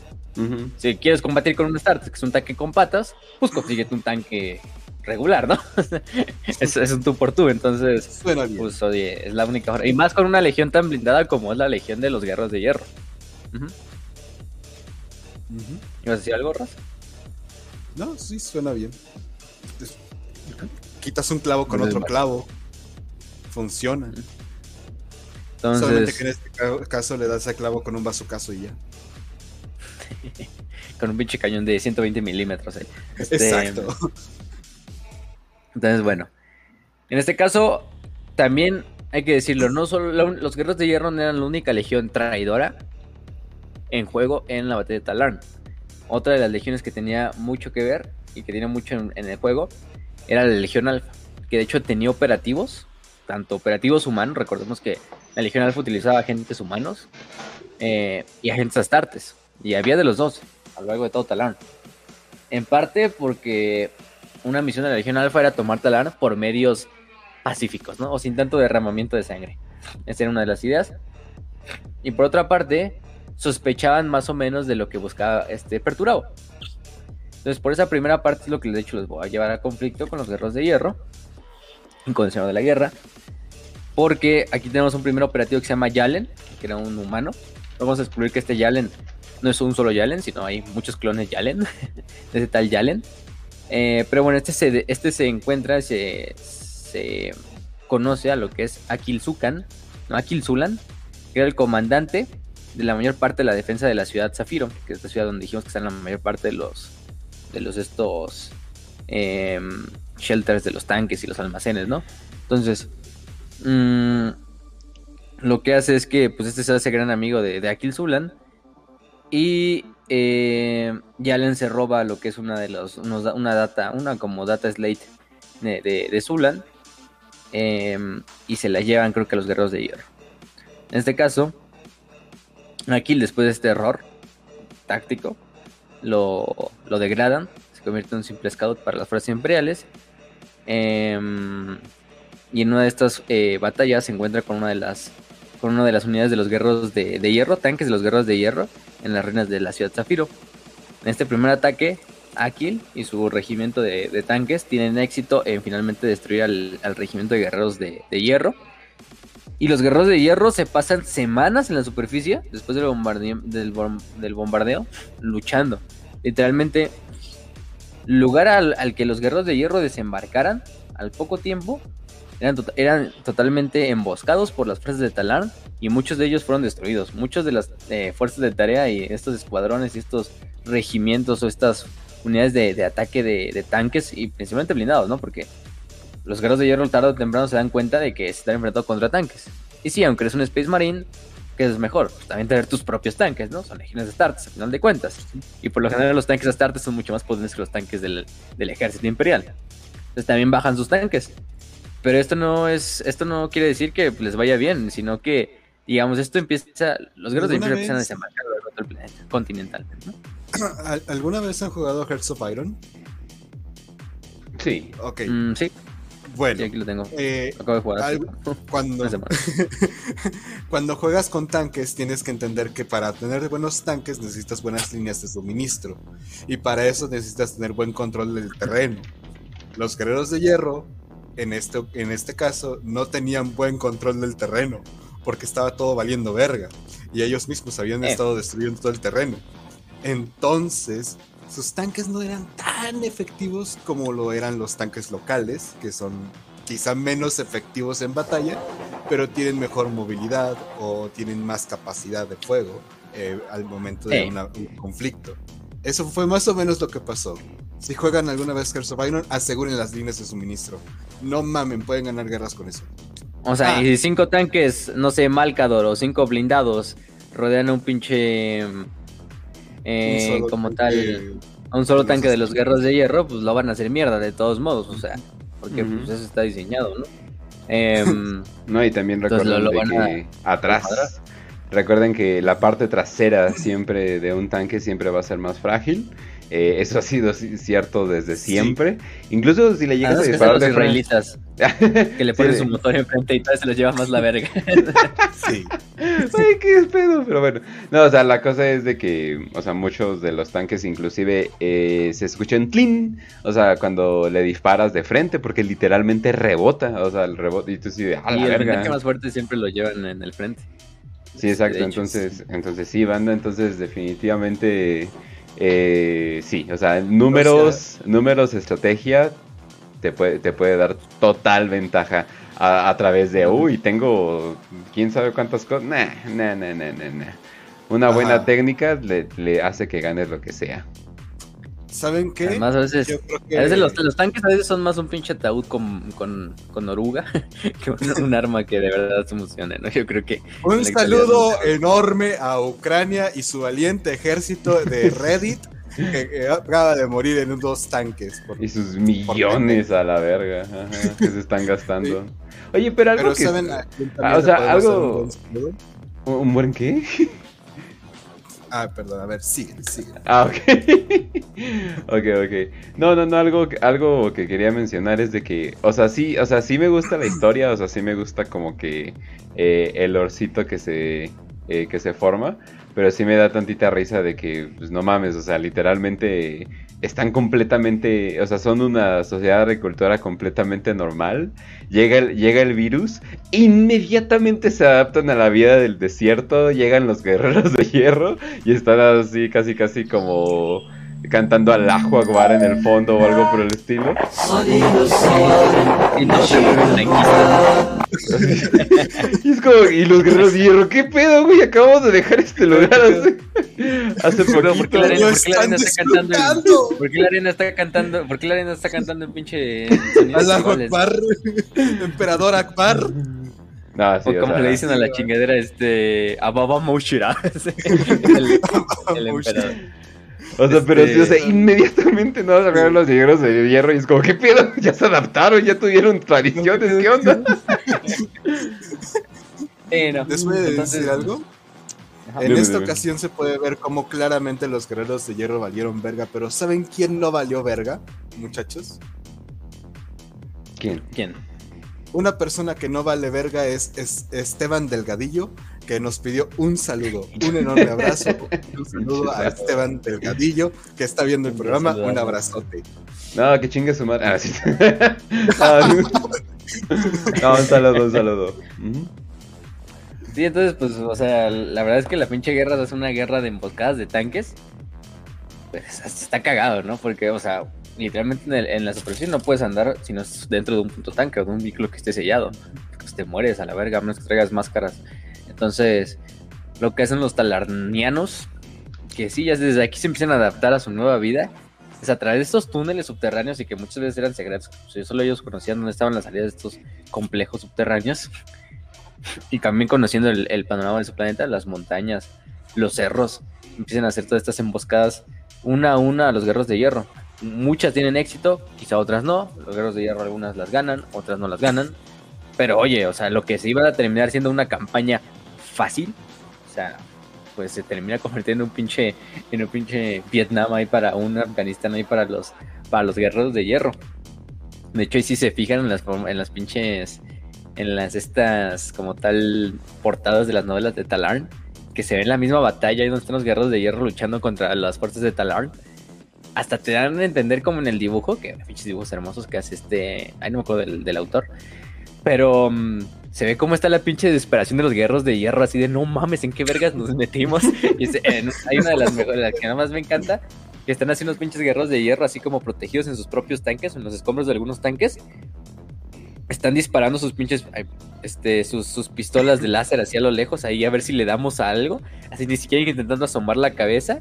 Mientras otro pinche guerrero de hierro está así como literalmente quemándose dentro de la armadura. O sea, está prendido el fuego así desde adentro de la armadura y es un exterminador, de hecho.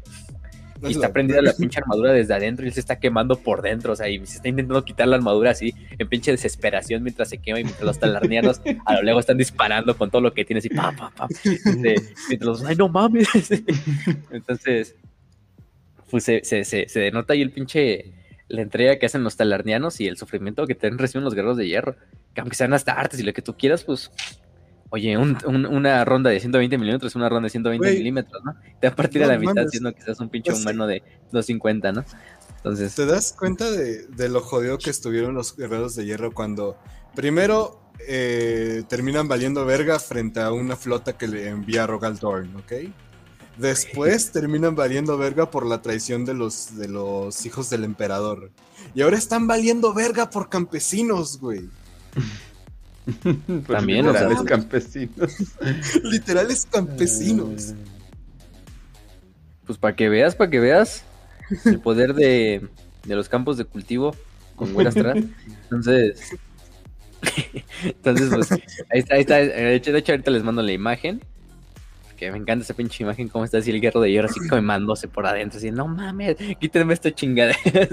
sí, eh, y así, ¿no? Y eso se está repitiendo a lo largo de todos los continentes de Talán. O sea, en cada pinche rincón donde los guerreros de hierro desembarcan, en cada rincón va a haber algo de resistencia, emboscadas, muertos. Eh, a lo mejor ganan, sí, en algunas batallas. Incluso me atrevo a decir en la mayoría, pero a qué pinche costo los guerreros de hierro, ¿no? O sea, eres una legión astartes y estás siendo humillada por por unos simples humanos con tanques, ¿no? ya les dije, ¿no? Pues tener el mejor pinche tanque, el Kratos, ¿no? Ese pinche nuevo tanque que sacaron ahorita de la Legión que es pinche miniatura preciosa. Este, pinche tanquesote. Em, pero si estás rodeado por cinco tanques Malcador más pequeños, pues te va a llevar la verga, sea como sea. ¿no? A lo mejor te llevas dos, pero los otros tres te van a terminar matando.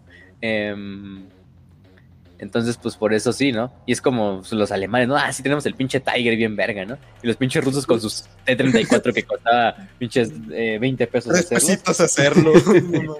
sí, con puros pinches tanques de lámina, pero que terminaban desmadrando a los Tigers así. Dato curioso, dato curioso de ese, de ese, de los tanques rusos eh, de la Segunda Guerra Mundial.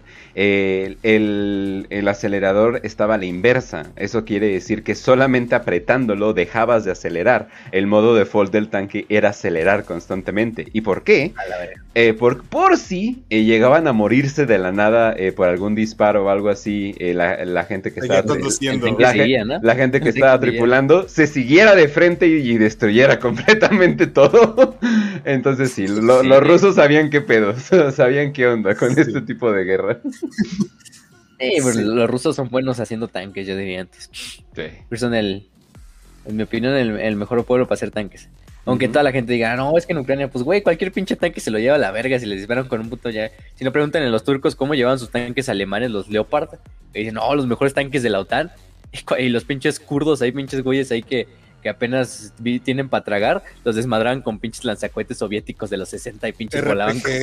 y los, los, volaban como si fueran pinches, eh, como si tuvieran todo un pinche cohete ahí en el culo del tanque. se volaban como 90 metros en el aire los pinches tanques alemanes. Y, y ingleses, ahí los Challenger también. De hecho, el Challenger es el core tanque de la OTAN, según muchos, y es británico. Y es el, el Abrams gringo. El Abrams gringo, eso es mi respeto. Eh. Yo, te, digo algo, la de, los, de los rusos, pero. Fíjate cómo son las cosas, porque en Yemen, no, bueno, la gente que no, por si no lo sabe, en Yemen hubo una, bueno, sigue habiendo una guerra. Hay una pinche guerra. ¿eh? Te está poniendo gente en Yemen mientras grabamos. Jodidísima.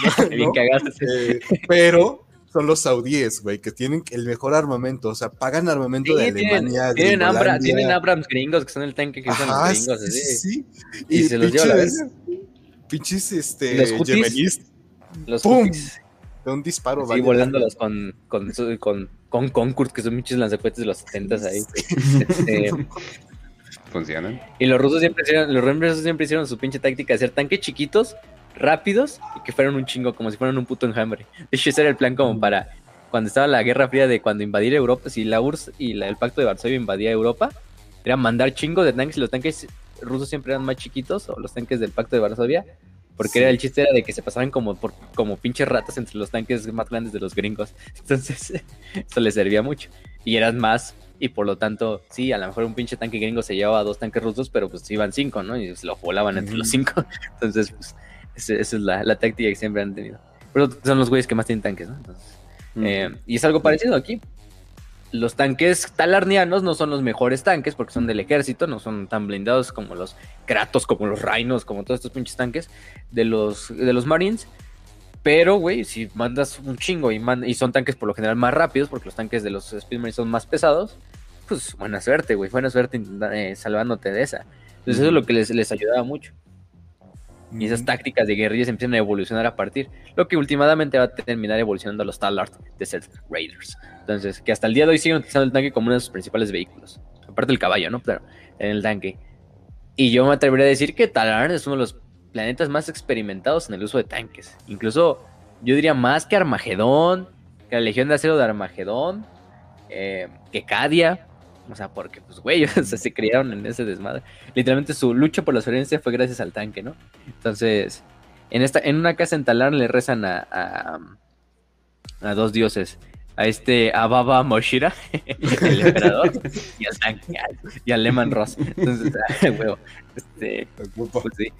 Entonces, pues, pues, pues, pues, pues, pero esa parte vamos, ¿no?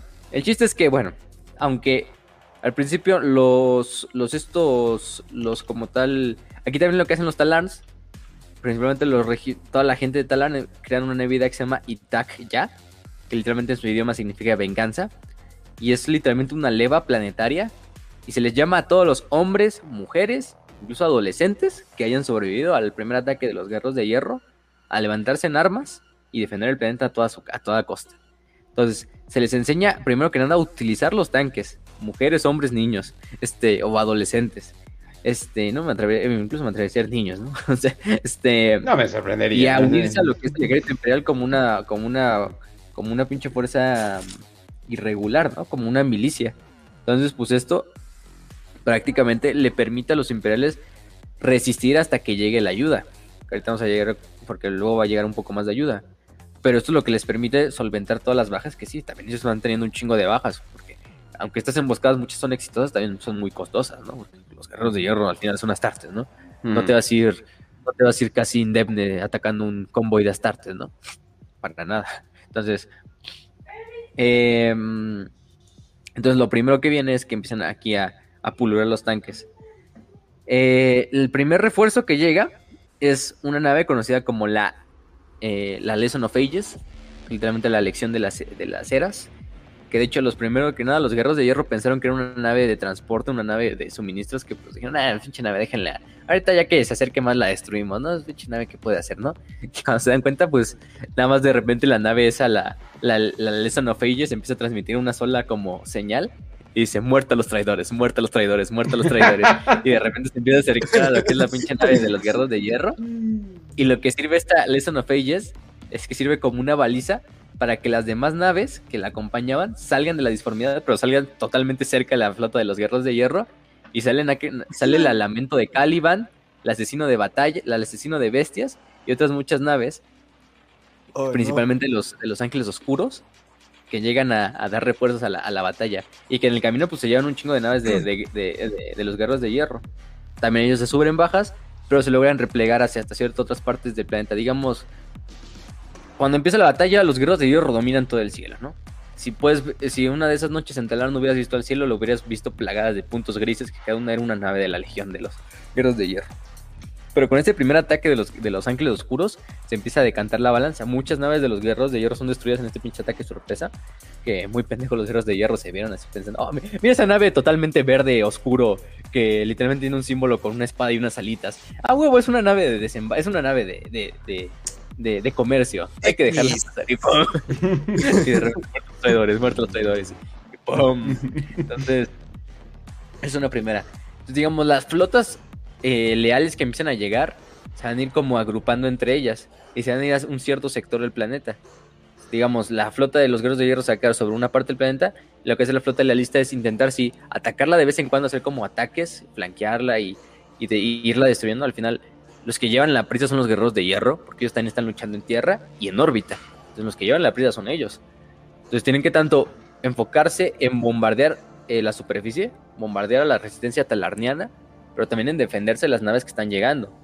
Entonces, por una parte, las naves imperiales se empiezan a agrupar en cierto punto del, planeta, en un, en un, lugar como opuesto del planeta, para que, sobre la órbita, para que los guerreros de hierro tampoco puedan atacarlos directamente. De esta manera, ir como atacando a los guerreros de hierro eh, cada uno, ¿no? Porque, pues también, todas las legiones están en sus pedos. Entonces, las pocas que van recibiendo la señal de alarma de Talarn, que Talarn ya logra enviar como señal de socorro, pues van recibiéndola. Y la van recibiendo naves astartes, naves del ejército imperial, del Mechanicum, eh, entre otras, ¿no?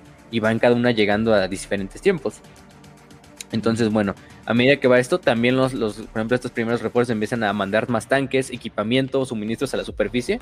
Tanto los guerreros de hierro como los propios eh, lealistas empiezan a mandar cosas hacia la, hacia la superficie. Después de eso también se unen titanes, principalmente, naves del Mechanicum que llegan al, rescate, em, que les, les, niegan la victoria a los guerreros de hierro de una manera inmediata. Entonces, el principal problema es que eran unidades de diferentes legiones, de diferentes unidades, de diferentes legiones titánicas. Entonces era muy difícil coordinarlas entre todas. Y más que nada eran como diferentes núcleos de resistencia que se armaban entre ellos y lograban resistir a los guerreros de hierro como pudieran. Em, entonces, bueno, por ejemplo, mm, eso es lo que más problemas gracias, Gracias, Morador, por el, por el meme. Eh, para los que estén escuchando el audio, eh, aparece: si quieres eh, si quieres opio, uno de Talarn acá todo chat. Si quieres opio, ven por él. Y le hace: Voy a conquistar de campesino. y dice este Perturado. Y unas horas después, me violaron bien feo. Ay. Ah, pinches güeyes, qué rápido. el pinche, el pinche, el pinche era chato. Ajá. Este, a huevo. Pues oye, el pinche opio no es de gratis. Eso sí. Le preguntan a los marines estadounidenses por qué, por qué quedaban tan cabrones, ¿no? Después de, de matar a toda una aldea para llevarse el opio. Entonces, bueno. Save Luis.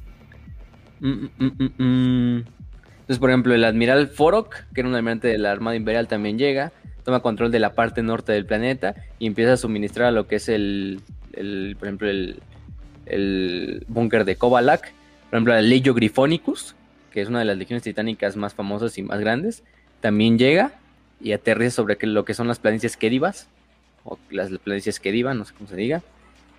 Y a medida que eso también van llegando más tanques, y lo que hacen los Talans, en vez de utilizarlos directamente, es que los van guardando otra vez en, los, estos búnkeres subterráneos para seguirlos utilizando. También para adaptarlos y también para personalizarlos y todo el desmadre. Em, incluidos los que estaban debajo de la ciudad de Zafiro, que también llegan algunos miembros de las cicatrices blancas incluso a, apoyar. Hay despertigados que pues, por ahí andaban. Em, bueno, pero nos, quedamos nos habíamos quedado con este Akil Zulan, que era el antiguo comandante de la ciudad de Zafiro. Entonces, Akil Em, es, em, es secuestrado por la Legión Alfa. Se, encuentra con, agentes de la Legión Alfa y con este famoso Yalen con el que habíamos tenido. Aquí amenaza a Yalen. Yalen em, le revela que él no tiene nada que ver con el ataque de los guerreros de hierro, que ellos no se esperaban para nada que este, para que los guerreros de hierro atacan, que la, la atacasen. El plan original de su Legión Alfa era tomar el planeta sin derramamiento de sangre, y ya le da un trato a Akil, ¿no? Le da un, un, trato, ¿no? Le, propone que él va a proteger a sus hijas de Akil. Le dice, no, pues tus hijas todavía están vivas. Puedo, puedo como tal eh, protegerlas y, y salvaguardarlas e incluso sacarlas del planeta. Si a cambio ayudas a mis infiltradores a sobrepasar líneas imperiales. Este... Mm, entonces, bueno, ahí lo dejamos. Em, como tal, lo que pasa es que no se lleva a cabo el, trato porque una vez que los imperiales están como ciertamente confiados de que pueden sacarle una buena batalla a los guerreros de hierro en la superficie, en Ciudad Zafiro, lo que hacen los, los imperiales es salir de estos complejos subterráneos con la mayor cantidad de tanques y todo el desmadre que puedan, intentar atacar a los guerreros de hierro en combate en el campo abierto. Entonces, pues es una pinche batalla masiva de tanques, no es la más grande, pero también súper masiva de cientos de este, decenas de miles de tanques ahí luchando en los dos lados.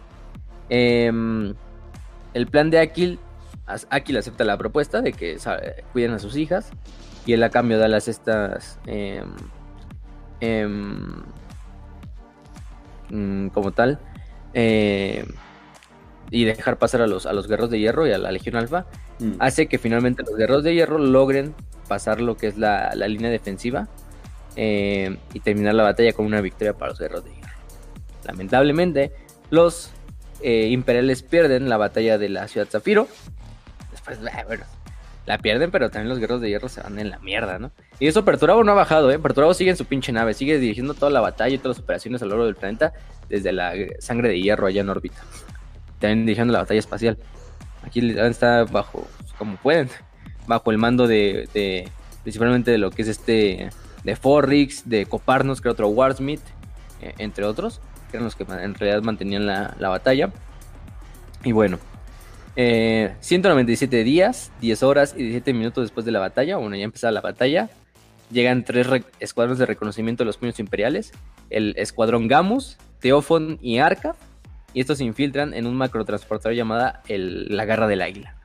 Este, lo que hacen es, este, em, se infiltran en este macrotransporte de los guerreros de hierro y hacen que se, se estrelle contra, contra, una, contra la superficie en el continente del sur donde estaba sucediendo una pinche batalla. Entonces está toda la batalla y al mismo tiempo hay una pinche nave cayéndose ahí. Em, entonces, se supone que esta batalla, quien la ganara, decidía gran parte de la guerra. Porque al tener control del continente eh, sur, tenías gran posibilidad de atacar los, los, otros continentes de una manera un poco más, más fácil. Em, entonces, bueno. El chiste es que eh, lo que hacía el macrotransporte era traer refuerzos a los guerreros de hierro. O sea, estos eran los refuerzos que iban a decidir la batalla. Si la ganan los guerreros de hierro, creo que eh, era it's over para, para Talar, ¿no?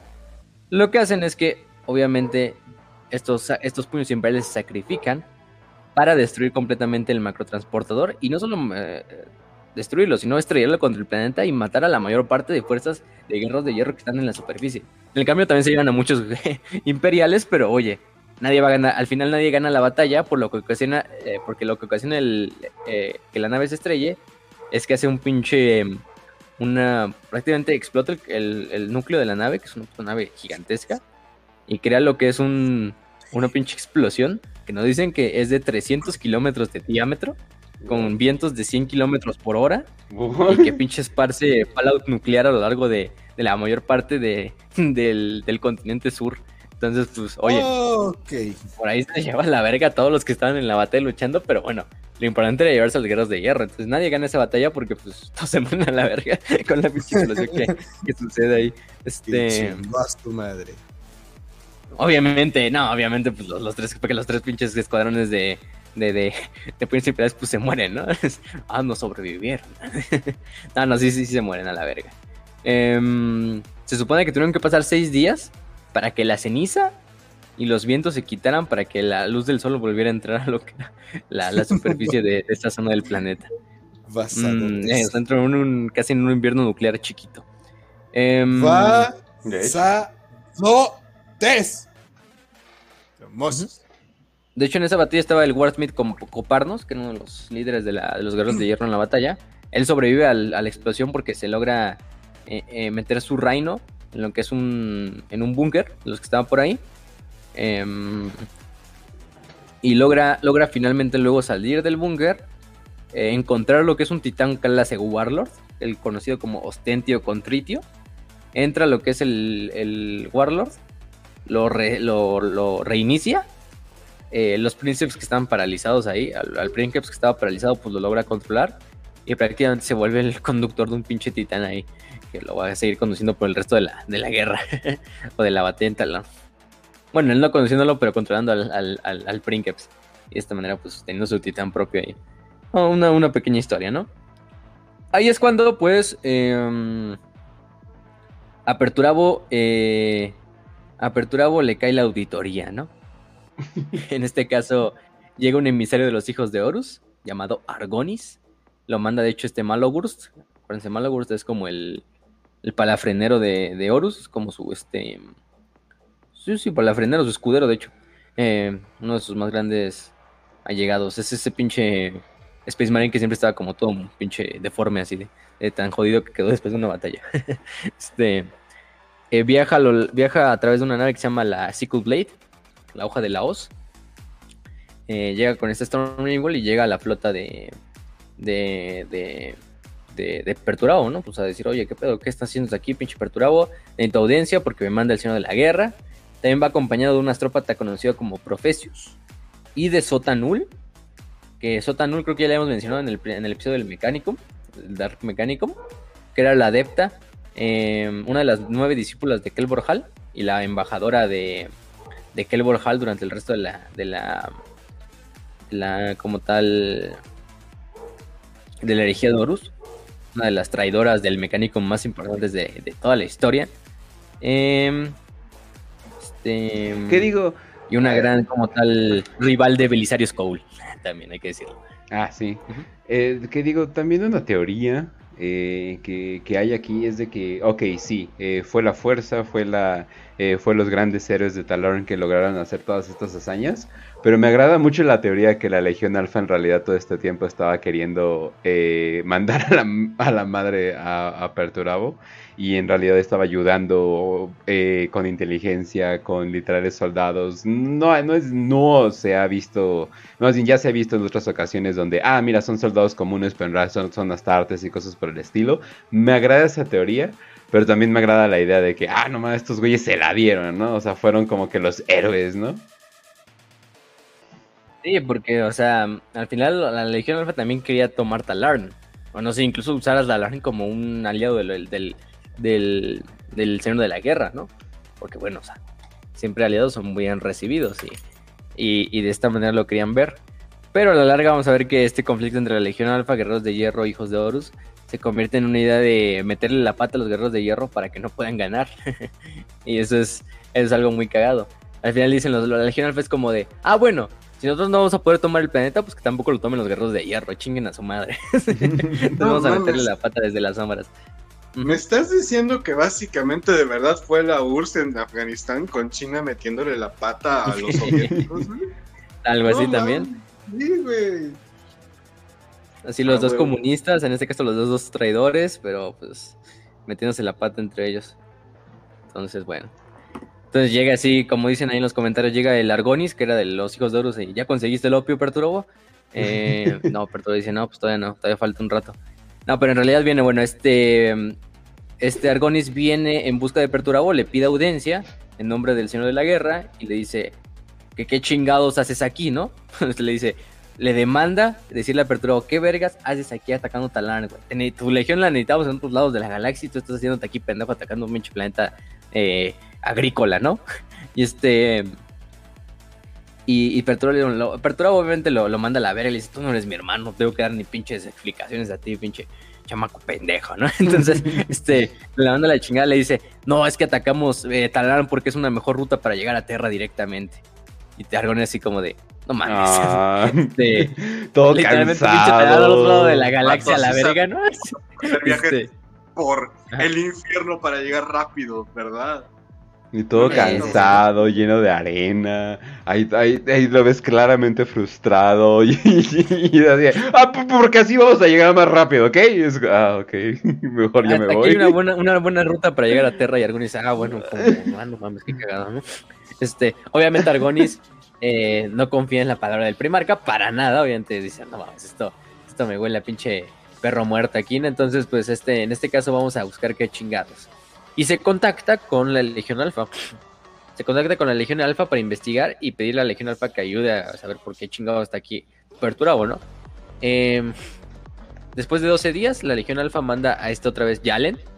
En este caso, otro clon de Yalen. Ajá. ¿Te das cuenta de lo cabrón que tiene que estar para de que no confíen en ti? Para que la persona a la que acudan, bueno, a la legión a la que vas a acudir, es a la legión alfa. ¿Te das cuenta de lo cabrona que está la desconfianza ahí? Imagínate. Entonces, pues, lamentablemente, así les va como les va. Ah, bueno, alguna cosa que no mencionamos, cuando los guerreros de hierro quedaron en la ciudad Zafiro, estos almacenes, estos complejos subterráneos los convirtieron en una cosa conocida como el laberinto silencioso, que es donde van a tener como su HQ. su cuartel general durante la batalla de Talar. Van a tener ahí los guerreros de hierro de ahí en adelante. Y es importante también, ¿no? Entonces, bueno, este Argonis se encuentra con Yalen en este operativo de la Legión Alfa. Le dice, oye, pues, ¿por qué chingados están aquí los, los cabrones de las guerreros de hierro? Él dice, no sabemos por qué, pero tenemos algunas teorías. Déjanos como tal em, está, eh, eh, ser, socios para descubrir qué pedo con los guerreros de hierro y también pues, tú tienes que darle tú tienes que darle explicación al, Señor de la Guerra cuando regreses a Argonis, entonces pues a los dos nos conviene, ¿no? Y también nosotros sacamos y descubrimos qué chingados quieren estos cabrones. Entonces, eh, Argonis al principio no, no, confía en lo que es la, la Legión Alfa, por obvias razones, no lo culpo. Este, pero aparte aquí hay otro tercer cabrón, un tercer agente, que no es ni siquiera de los hijos de Horus ni de la Legión Alfa, sino es un agente, una agente más bien, eh, conocida como Iaeo. Bueno, no sé si se pronuncia así. Pero era una infosita, una infosita del clado Vanus del oficio asesino. No hemos hablado mucho de ella, pero el clado Vanus es un clado, un templo, pues, del, del oficio asesinorum, que en realidad es como la rama de inteligencia del oficio asesinorum. De hecho, son, no son asesinos como tal, son agentes también de campo, pero se encargan principalmente de hmm. recabar todo de campo. Junto con la Legión Alfa en el mismo lugar. Junto a la Legión Alfa. Hmm. Ajá, very eh, entonces, pues, ellos se encargan de recibir y recabar información para que cuando lleguen los asesinos de verdad, pues ya tengan todo pinche información ahí prácticamente a su disposición. Bueno, también tienen habilidades obviamente de asesinamiento y de, espionaje y de, y de, infiltración, lo que tú quieras, ¿no? Pero es un poco un papel de este clado, un poquito más, más de información de information gathering, ¿no? Entonces, lo que hace aquí es que esta IAO empieza a seguir a lo que es Argonis y a este, y a este Yalen para interferir también ella en los planes de Argonis y de la Legión Alfa para terminar haciendo que las fuerzas de Horus se peleen entre ellas, explotando las debilidades sabiendo que la Legión Alfa siempre tiene su propia agenda y que Argonis tiene ahí un, agravio contra, contra Perturabo porque Perturabo no le está diciendo lo que él quiere saber.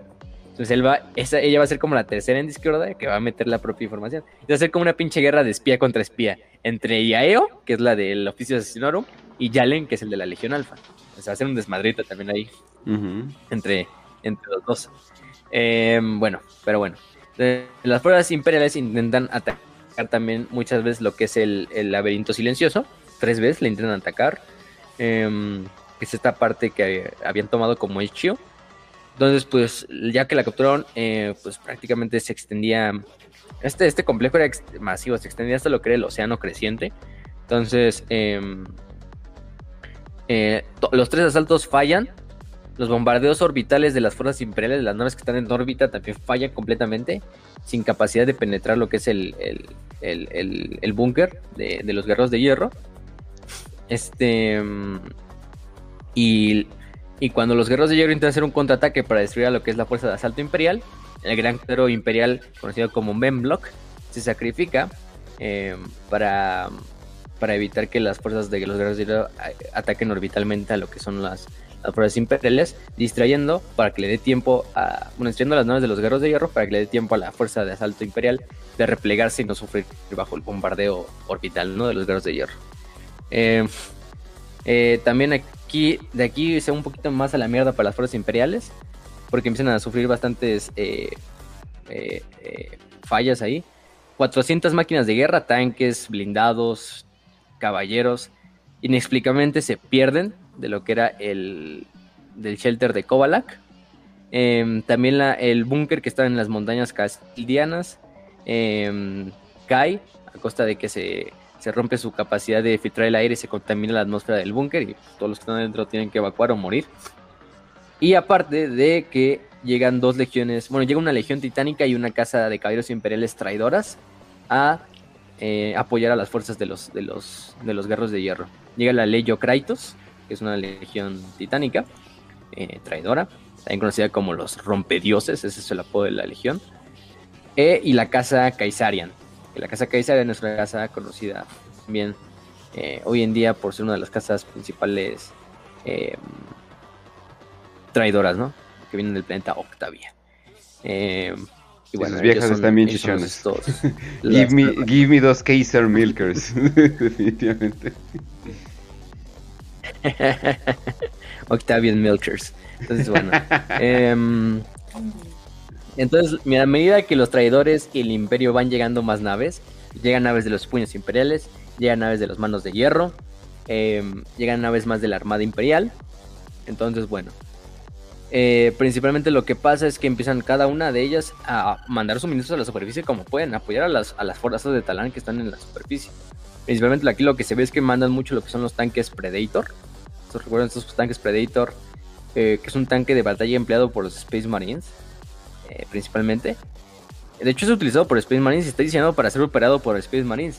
Pero es tanta la desesperación por estos tanques, porque también Talán los necesita, porque pues sí, también a la larga necesitas tanques pesados para combatir con los tanques pesados de los, de los Space Marines, de los guerreros de hierro. Y es tanto que la gente de Talán empieza a aprender a pinche manejar estos Predators que son tanques especializados para manejarlos con un Space Marine, ¿no? Pinche asiento así del tamaño de un puto Space Marine. Y ahí ves al pinche morrillo así de 16 años que ya sabe manejar tanques porque le enseñaron en la milicia y manejando el pinche Predator, ¿no? Entonces, ahí los ves a los cabrones. Eh, entonces, bueno, ahí ves a los cabrones. Entonces, digamos, un millón de tanques se empiezan a enfrentar a lo largo de todo el planeta a lo largo de toda la guerra. Entonces se dice que la batalla de Talán es la batalla más grande de blindados de la historia jamás imperial. Vamos a ver que la batalla, la última batalla también todavía es más pinche, más, más cabrona. Entonces, bueno, por esta parte es, es esta, ¿no? Em, ¿Qué más? ¿Qué más? ¿Qué más?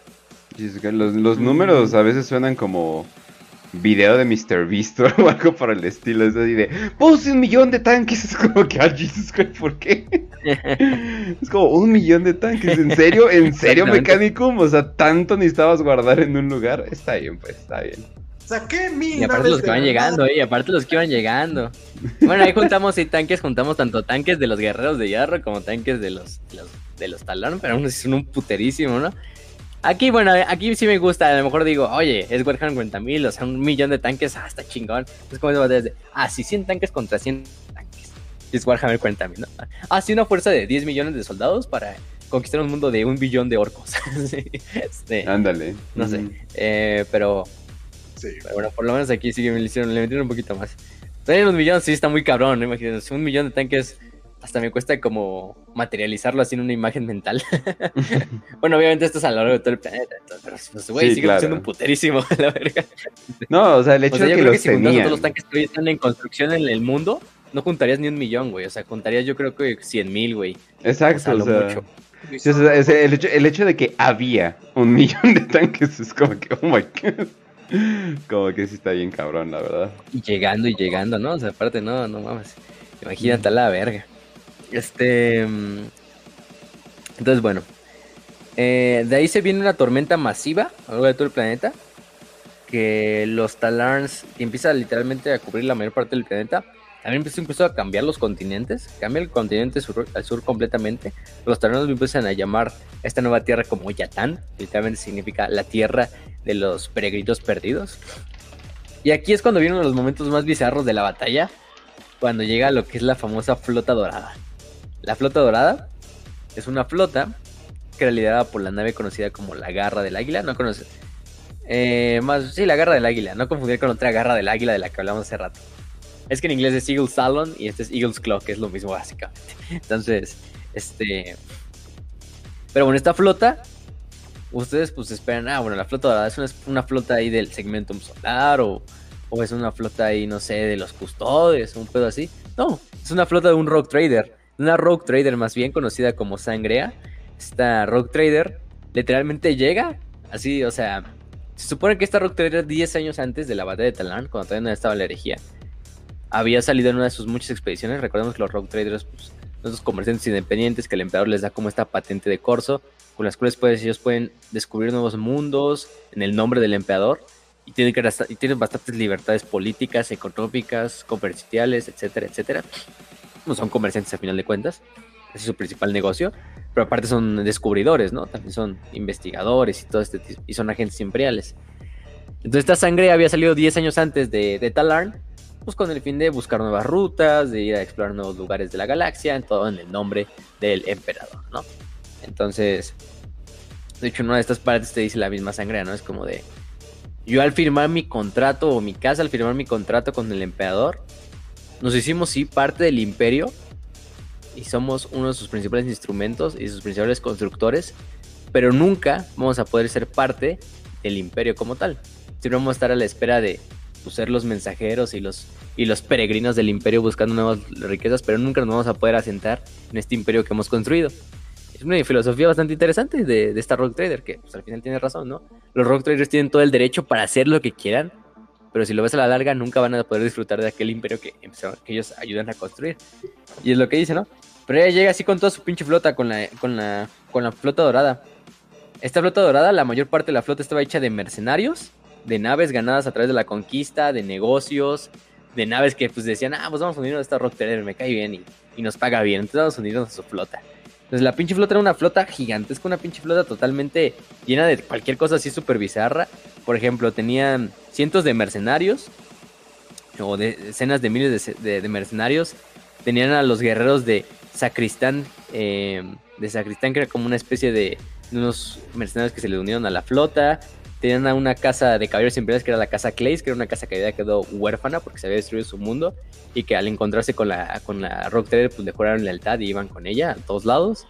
300 Ultramarines a la verga, así bien randoms que andaban ahí con la, con la Rock Trader así por sus huevos. 300 Ultramarines. Y pues ahí va todo el, todo el séquito, ¿no? Y entonces llega, llega la flota así totalmente bizarra. Ajá. La gente, hace poquito, güey, en la clase, en mi clase de política, tuve una persona que dijo, ah, sí, la mano invisible va a controlar a, la economía, los empresarios no se van a convertir en empresarios monstruos. Y podemos poner el ejemplo de esta Rock Trader que hasta tiene Ultramarines, caballeros imperiales. Los pinches guerreros genéticos, o sea, todo ahí y ves la pinche flota bien subnormal, así de naves así bien vergas, así doradas, así donde va la Rock Trader, así. Naves de los ultramarines, naves mercenarias, naves del mecánico, así. Tu pinche desmadre, pinche popurrí ahí. Este pinche tutti ahí. Esta, madre sería el ejército. No sé si sabes que Pepsi compró una vez un, un barco de guerra. Un buque de guerra. ah, sí, de la flota soviética, creo. Ajá. Se los vendió la, la URSA a Pepsi. Y ahí los tuvo, luego los vendió Pepsi para el, para el money. Pero sí, así, ¿no? Así pinche Pepsi así con su flota así de naves así a la verga. Llegando así a la batalla de Talarno en su normal. Así pinche Rock Trader. Este. Y bueno, la, la, la, la, la, la, la Rogue Trader, manteniendo su lealtad al emperador, la de su casa milenaria, lo que hace es llegar con su flota. Llegan a lo que es el el límite del sistema, entran y empiezan a mandar mensajes a las naves de los guerreros de guerra de que, ah, saludos aliados, somos, venimos en nombre del Señor de la Guerra, venimos a luchar codo a codo con ustedes, guerreros de hierro, ¿no? Y este, iban los guerreros de hierro, ah, bueno, pues déjenlos pasar, no déjenlos que se acerquen y que se unan a la pinche flota. Otra vez los guerreros de hierro caen en el mismo pinche truco dos veces. Este, prácticamente se las, van a aplicar. Em, cuando llegan lo más cercano al planeta, la flota dorada ya no manda ningún mensaje a lo que son la, a la flota, a los guerreros de hierro, pero también evita recibir cualquier mensaje del lado imperial. Es decir, la flota dorada simplemente llega, manda sus mensajes así como de, ah, sí venimos en su ayuda, a guerreros de hierro. Evita también recibir mensajes de la, de la guardia, del ejército imperial o de las fuerzas imperiales. Y lo que hacen primero es atacar lo que son las naves de suministros y de tropas que estaban yendo a la superficie. Pero no solo de los guerreros de hierro, sino también las de los imperiales. Quieren atacar a las dos. O sea, quién sabe por qué chingas por el autismo de la Road Trader. este, van a atacar a las dos, pero solo a las naves de, desembarco. Cuando se dan cuenta de esto, los guerreros de hierro dicen, ah, chinga, qué pedo, no que eran aliados de los guerreros de hierro. Y de repente cuando se dan cuenta, nada más le dicen a Señor, 10 naves capitales de esta flota dorada se acercan en, máxima velocidad hacia nuestra flota con cañones Nova todas enfrente. Entonces, de repente nada más ve como se van dirigiendo 10 naves de, esta, esta flota dorada hacia lo que es la flota de los guerreros de hierro, todas con cañones Nova, y abren fuego así, ¡pum! Abren fuego contra las naves de los guerreros de hierro y empiezan a destruirlas. Empiezan a destruir un chingo de naves de los guerreros de hierro pero así cabrón, o sea, porque los cañones Nova recordemos que son las, la arma más poderosa que puede traer una nave eh, en todo el imperio.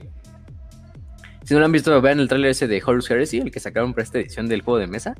cuando Horus así como que da la orden y disparan desde la órbita así el pinche cañón Nova, pues eso es lo que hace, ¿no? O sea, pinche cañón Nova que hace un puto exterminatus ahí en el... Ahora imagínense en, el, en, el, en la órbita. Entonces la flota dorada empieza a atacar a la, a la flota de los guerreros de hierro. No ataca a la flota imperial, pero sí ataca por alguna razón autista a, las naves suministros imperiales. Y bueno, aquí no se va a ver tan autista el plan, porque lo que hace la, la Rogue Trader es atacar también, punto importante, a las naves de combustible que llevaban Prometheum. Entonces, cuando atacan estas naves de Prometheum, lo que pasa es que todas estas naves de Prometheum, como que pues, al ser destruidas, como que filtran su, su combustible y el combustible se queda ahí flotando en todo el pinche espacio. Y luego la Rogue Trader manda que le prendan fuego literalmente a todo este combustible que está flotando sobre la órbita.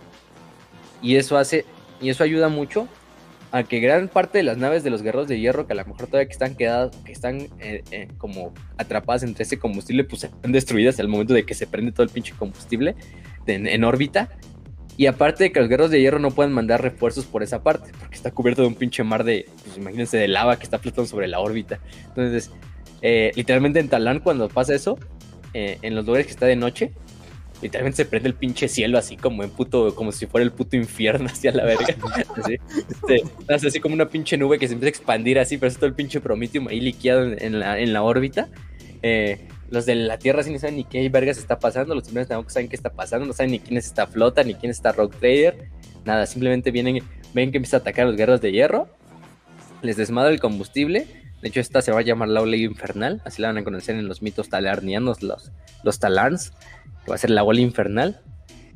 Eh, y así como llega la, la, la, armada de la, flota dorada, tan rápido como llega, se va. Se retira del sistema y no se le vuelve a ver.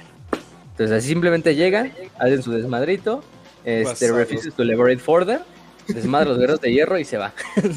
este, Gigachat, este, la Rogue Trader de esta, esta flota, simplemente llegando, haciendo toda la, verga.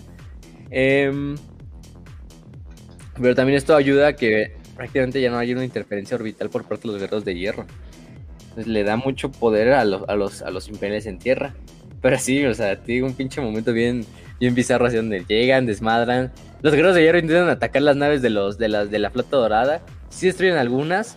Incluso las intentan embarcar. Bueno, no embarcar, ¿cómo se dice? Este. Abordar. Abordar, abordar, sí. Em, y, lo, y las de la flota dorada, entre los ultramarines, entre los mercenarios, cada pinche guerrero de hierro que llega lo emboscan y lo matan ahí a bordo de las naves de la flota dorada.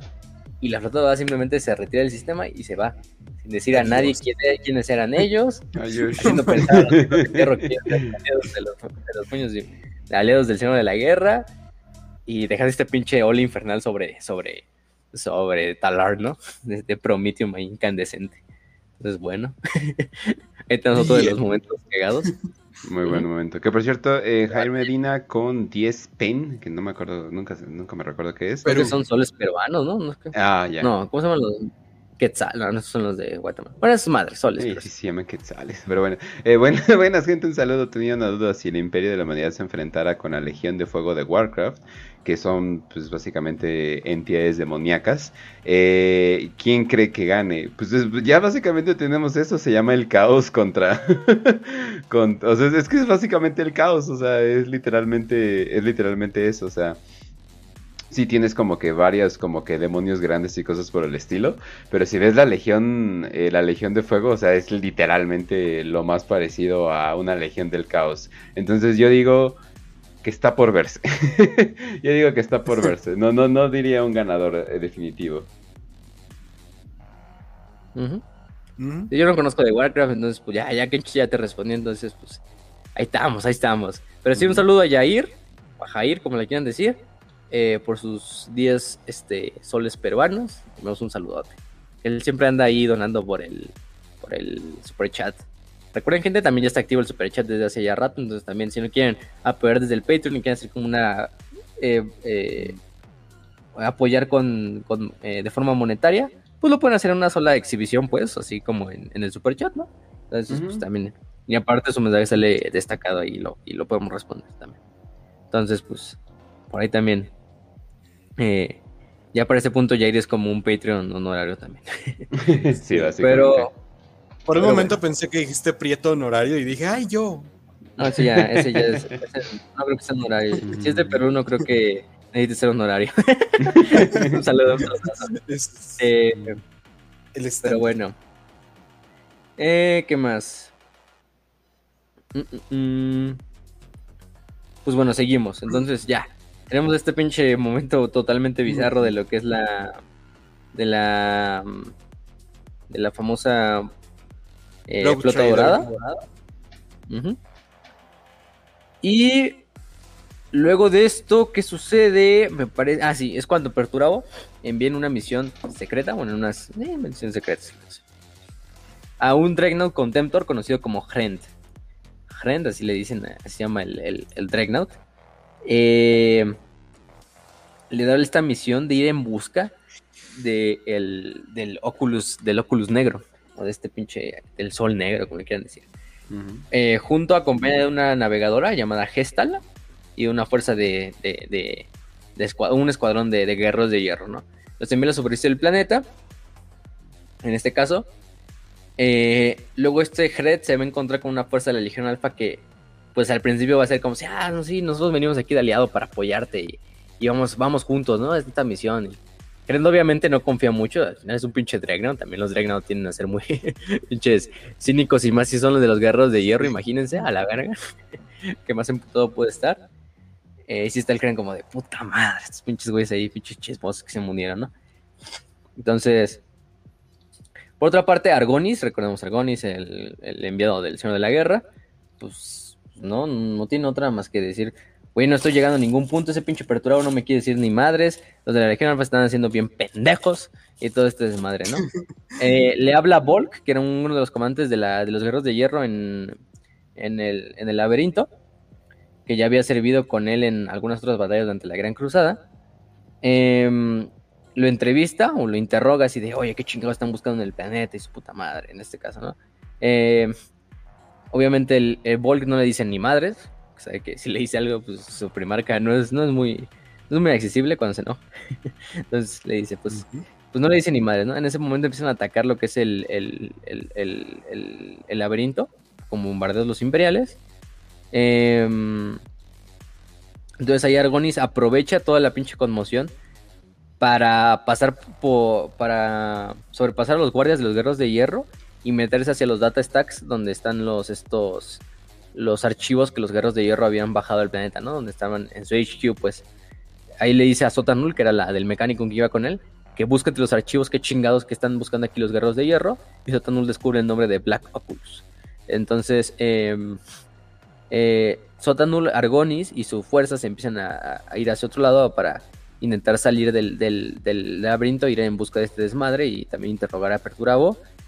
Y en, este, en el camino Argonis es, eh, es obligado a asesinar a un guerrero de hierro que se le pone en el camino. Intenta como evitar que, que pase. Eh, y cuando llegan a, a su destino, donde está este Black Oculus, se supone, encuentran a la mayor parte de los navegadores de la flota así como sedados, eh, encadenados y pues ahí drogados, ahí medio adormilados todos ahí. Este, reviven a uno en teoría y ellos y esta, esta astrópata le explica, no, que en el ojo del terror vimos la verdadera transformación de la disformidad, vimos a los mismísimos dioses y vimos esta puerta conocida como el Sol Negro, la Estrella Negra, ¿no? Que se encuentra en la superficie del planeta. Ya tienen esa plática. El Argonis con Sota del cuarto activan las alarmas, son capturados por los guerreros de hierro y son eh, aprisionados. Entonces el, señor, el emisario del Señor de la Guerra es aprisionado por los guerreros de hierro porque pues, dice, oye, qué chingados haces aquí, ¿no? Es una pinche área restringida y pues acabas de descubrir lo que no, no queríamos que descubrieras, ¿no? Entonces, pues, da medio a la mierda el plan de los, de los guerreros de hierro de mantenerlo en secreto, ¿no? Entonces, bu- bueno, esa es una parte. Por otra parte, el gobernador militante de Lazarius, que era el gobernador, pues, de militar de, de, de Talarn, une al resto de fuerzas, las unifica todas y las lleva a lo que es prácticamente una de las batallas finales. Aquí es donde la batalla donde se va a decidir todo eh, la guerra, prácticamente. Es una batalla decisiva porque aquí es donde Delasarius hace, pues dice, pues aquí hay que aventarlo todo, ¿no? Aquí se decide, pues vamos a aventarlo todo. La única forma en que podemos ganar. y salir de este como stalemate, de que la pinche guerra está en un punto muerto, pues, unirlo todo, ¿no? Entonces, bueno, crea esta, esta, estrategia que se llama la profundidad del, eje de corte. Y se supone que es un gran ataque, puede finalmente eh, sobrepasar las defensas de los guerreros de hierro y hacer que salgan del planeta después de que sufran bastantes bajas. Pero es juntar a toda la mayor, prácticamente la totalidad de fuerzas de Talán. Así dice, si perdemos esta batalla, perdemos la guerra. Mm. Entonces es un pinche golpe y aquí se decide todo. Y la única forma en ganar a los guerreros de hierro es con una pinche fuerza abrumadora que termine siendo los que se tengan que salir del planeta, ¿no? Que no tengan que resistir. El problema es que Delasarius es asesinado cuando iba en su convoy. En este caso, eh, el asesino del gobernador militante dispara lo que es un Vanquisher, que es otro tanque de, un tanque de, Warhammer, pues. Eh, y con ese Vanquisher le dispara al Baneblade del, del, del gobernador militante, de Lazarius. El Baneblade pues, sufre un, golpe decisivo y explota justo en la cabina donde estaba el, el comandante, que era pues de Lazarius, y de Lazarius muere. Este, este asesino, no sabemos quién lo manda. Muy probablemente la Legión Alfa. Muy probablemente los guerreros. No. Más que me suena aquí a la Legión Alfa, ¿no? Y eso ya cuando se acercaban casi a, las, a, las, a los planicies Kedivas, que en las planicies Kedivas es donde se va a decidir la batalla. Aquí es donde el, mando lo toma el general Gorn, porque las fuerzas empiezan a fracturar después de que muere de Lazarius. Y es cuando dicen, no, pues aquí la única forma es atacar. Nosotros debemos atacar primero con los guerreros de hierro. O sea, aquí es cuando hace la batalla de los planicies Kedivas, en la cual los guerreros de hierro también salen todos de la prácticamente del, del laberinto bajo órdenes de Perturabo del laberinto de mm, Silencioso. También Perturabo sabiendo que esto le va a ganar tiempo al Dregnot, de este Hrend, para que él busque el artefacto, mientras el resto de fuerzas de Talarn están distraídas en la gran batalla de las planicies, ¿no? Entonces, pues eso le sirve un poquito a Hrend para que le dejen espacio para que él descubra la reliquia, que es en lo que verdad le importa a Perturabo. A Perturabo le vale verga conquistar Talarn. Aunque bueno, para este punto no sé si eso es totalmente real, ¿no? Porque Oye, ya, ya perdiste muchas tropas como para que. ya, le pegaron en el orgullo. Sí, ya le pegaron mucho en el orgullo, entonces ya no creo que sea tan nada más ir por el artefacto. Pero bueno, entonces Berturabo da la orden de que todos salgan del, laberinto y es una pinche batalla. Pero si digo épica, si digo pinche masiva, si digo eh, cataclísmica, me quedo corto, ¿no? O sea, primero que nada, la batalla empieza tanto en tierra como en órbita. Porque ahí también cuando la flota de Perturabo decide atacar, y la flota imperial también decide atacar. Flota imperial ya dijimos, hecha por parte a ultramarines, eh, puños imperiales, manos de hierro, imperiales, mecánico, em, ángeles oscuros. Y la flota de los guerreros de hierro hecha por también mecánico oscuro, por guerreros de hierro, que son la mayor parte. La Legión Alfa que también está ahí participando, ¿no? Con algunas naves. Entonces, pues hace una pinche batalla al, al mismo nivel que está sucediendo la batalla en órbita, pinches naves, ahí se van a ver los puntos de las naves luchando así, quemándose y explotando. Para este punto yo creo que ya la, la, la oleada infernal, que es esta como tormenta que había dejado la flota dorada, ya había, ya había como tal acabado. Entonces pues por esta parte sucede lo que sucede. También aparte llega otra fuerza imperial, que es la Strike Force Indomitable, la, la fuerza de ataque indomable, que es una fuerza de ataque imperial de la Armada que llega justo a, tiempo para la batalla para apoyar a las fuerzas imperiales desde órbita. Em, em, y esto le da tiempo también a que las fuerzas imperiales eviten que las fuerzas de Perturabo bombarden el sector donde se encuentran las fuerzas imperiales en la batalla de las planicies. Entonces, pues hace una pinche batalla masiva, ¿no?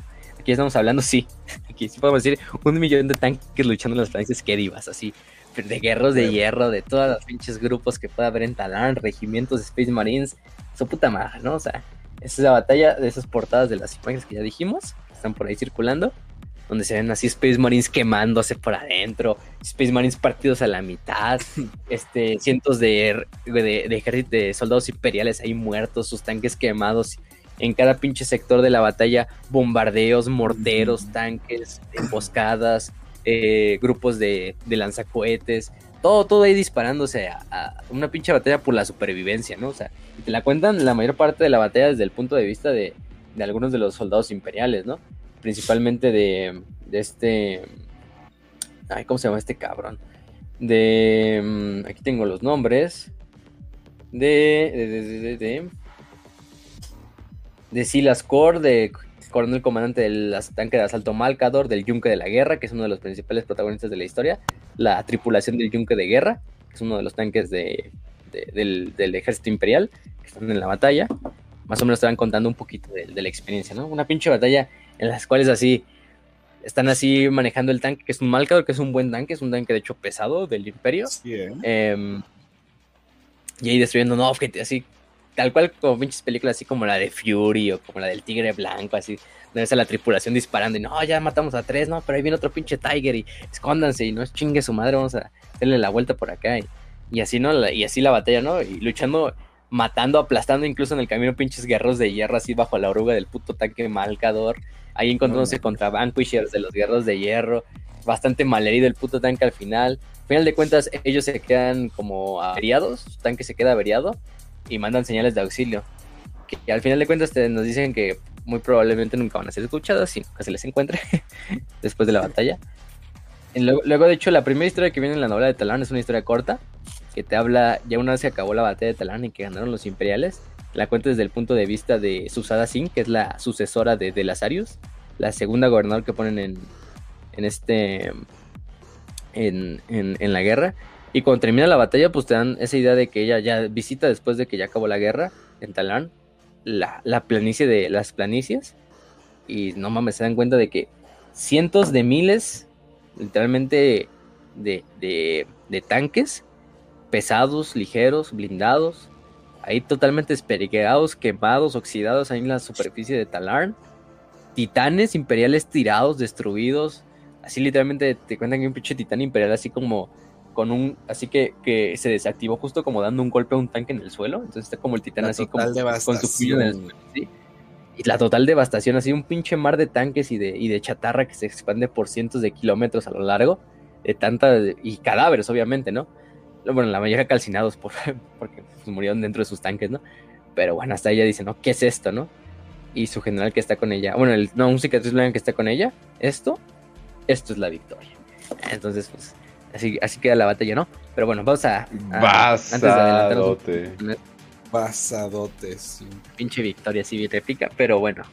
Mientras tanto, mientras está la batalla de los planicies, lo que sucede es que que Yalen, el operativo este de la, Legión Alfa, junto a Argonis, descubre que Talarn y que Petrov está en Talarn en busca de este tal Black eh, para ganar una ventaja desconocida sobre sus hermanos. En este caso, en, el espacio, este Yalen eh, libera a este Argonis, al emisario de Horus y a, esta, y a la del Mechanicum, la del Dark Mechanicum. Eh, con el fin de que unidos detengan a Perturabo en la búsqueda de esta chingadera. Argonis mata a los operativos de la Legión Alfa, porque termina no, no, no convencido de estos y, no creyendo también que la Legión Alfa es de, confiar, incluso también mata al Yalen. Las mata de una forma bastante curiosa que les mete a todos así como un bolazo en cada ojo y un balazo en el pecho. Y hasta el Yalen dice así, no, es un estilo muy, muy setoniano, así, así es como las bandas de, las bandas criminales en Setonia ejecutaban a sus a sus, a sus pinches adversarios, ¿no? Y el Argonis ejecutaba a los de la liga. Está así bien sicario así. Este, eh, y también para que no supieran los secretos, ¿no? Algo que solo Argonis debería de saber. Entonces demanda audiencia con, con Perturabo. De hecho, en ese, en ese camino, porque ya antes de morir creo que le revela, no, pues tu, nave, la, la, la, espada de la hoz, la hoja de la hoz, está en una de las cubiertas de batalla. Hasta unos de mis agentes ya le, ya le metieron combustible y está lista para despegar. Solo llega ella y, tómala para que vayas con Pro. Y sí, el pinche, mm, el pinche Argonis en chinga sale junto a la, del mecánico. Llega, en el camino se mata bastantes guerreros de hierro el cabrón. Llega finalmente a su nave, a su, a su este Storm Eagle. La aborda y de ahí se dirige directamente hacia lo que es la, sangre de hierro. Para abordarla, la gloriana. Eh, y pedir audiencia así contra con Perturabo las naves de los guerreros de hierro la van persiguiendo y le van disparando. Y la van a decir, necesito tu pinche, necesito la audiencia, pinche perturabo, vengo en el nombre de tu hermano y su puta madre. Y este, tienes que abrirme y tienes que responder ante el señor de la guerra. Y la verga y la verga, ¿no? Y entonces pues va ahí el, el Argonis. Y por esta parte llega a lo que es la nave y pide la audiencia con Perturabo. Perturabo finalmente acepta la audiencia, le ordena a sus que le dejen de disparar a Argonis y acepta la audiencia. Mientras tanto, Hrend, que está en tierra, el Dreadnought, finalmente llega al lugar donde se encuentra el Black Oculus y aquí se da cuenta de que, de que este de que los legionarios alfa tienen una doble misión. Ellos también vienen a ver qué pedo con el Black Oculus, pero también su, orden es, acabar con los guerreros de hierro que están en busca de este Black Oculus. Entonces, una pinche batalla en la cual eh, finalmente los guerreros de hierro terminan venciendo. En realidad, el único que sobrevive creo que es Hren, al final de cuentas, porque también es un Dreadnought. El güey está así bien normalito y de repente no siente como le dispara un pinche tanque de la Legión Alfa así ¡pum! el pinche Dreadnought hacia la... Y así, como, y así como, como si no quieran así un pinche un Dreadnought así típica escena así donde te explota una granada cerca y es así como el todo así levantándose y, poder escuchar y viendo que los compañeros totalmente muertos y, y, valiendo verga, ¿no? Y así el Dragno así como de, no mames, qué pedo, ¿no? Y así mientras tanto ve a los guerreros de hierro ahí luchando contra los legionarios alfa y ya se para el ejército bien verga y, y, se, y, hasta dice como que en el libro dicen como, ay, y recuerda que es un Dreadnought, eh, y Gerend en ese momento recuerda que él es un Dreadnought, y entonces ya empieza a disparar todos sus pinches salvas de misiles y sus pinches cañones ahí, y empieza a desmadrar los tanques de la Legión Alfa, así, pa, pa, pa, y, oh, sí, cierto. Y termina. Ah, sí, soy un Dreadnought, ¿no? chingue su madre. Soy un Dreadnought Contemptor, ¿eh? Aparte, entonces chinga tu madre. Oh, Jesus. Ah, de los. Venerable, entonces. Ajá, sí, sí, sí. Sí, no, o sea, cabrón es uno de los vergas ahí, de la Legión, los ancianitos. Entonces, pues finalmente desemadra lo que son la, a la Legión Alfa, matan a todos los operativos de la Legión Alfa y los starters de la Legión Alfa. Hasta me acuerdo como en una de las escenas ya el Legionario Alfa, yo solo sirvo un señor y ese señor es Alfarius. Y, y, el, y el nada más le pisa la cabeza a la verga así, cállate, pinche este, eh, entonces, eh, es cuando ya Hren y los pocos sobrevivientes que quedan de los estos logran hacer como un túnel, taladrar como un túnel hacia lo que es el artefacto y de esta manera entrar de lleno a lo que es la, la el sitio donde está la, la como tal eh, el portal, pues, el portal. Entonces, lo que pasa aquí es que este gerente se encuentra con lo que es una, una, lo que es, ¿cómo se llama? Este, eh, con un demonio. Cuando llega a lo que es el portal, se da cuenta que es como una puerta así como de obsidiana, como un aro de obsidiana gigantesco. Ay, güey, con estas figuras humanoides es así como el portal al, al, el portal al infierno. Así le encuentra en una cuevita el pinche crenda ahí, a la verga. Este, pero sí, con unas como estatuas así como de unas eh, figuras humanoides, así totalmente repugnantes, pero al mismo tiempo así como, como apetitosas, así. Este, bueno, el gerente así que dice, a la verga, ¿no? ¿Qué pedo? Este, y de repente nada más así el gerente está haciendo como el, el, el espejo negro un espejo negro aparte. y nada, así como, como una pinche cara así como demoníaca, sale así como de la, como, como si fuera un relieve así del, del espejo. Se le queda viendo así con unos pinches dientes y con una sonrisa que pues no sabía Glenn si estaba gritando, si estaba sonriendo, si está así como a punto de atacar. Y esta bestia o este pinche demonio, este no nacido, le ofrece a este a este Gren, ¿no? Le dice eh, entonces de hecho, aquí está el, diálogo, ¿no?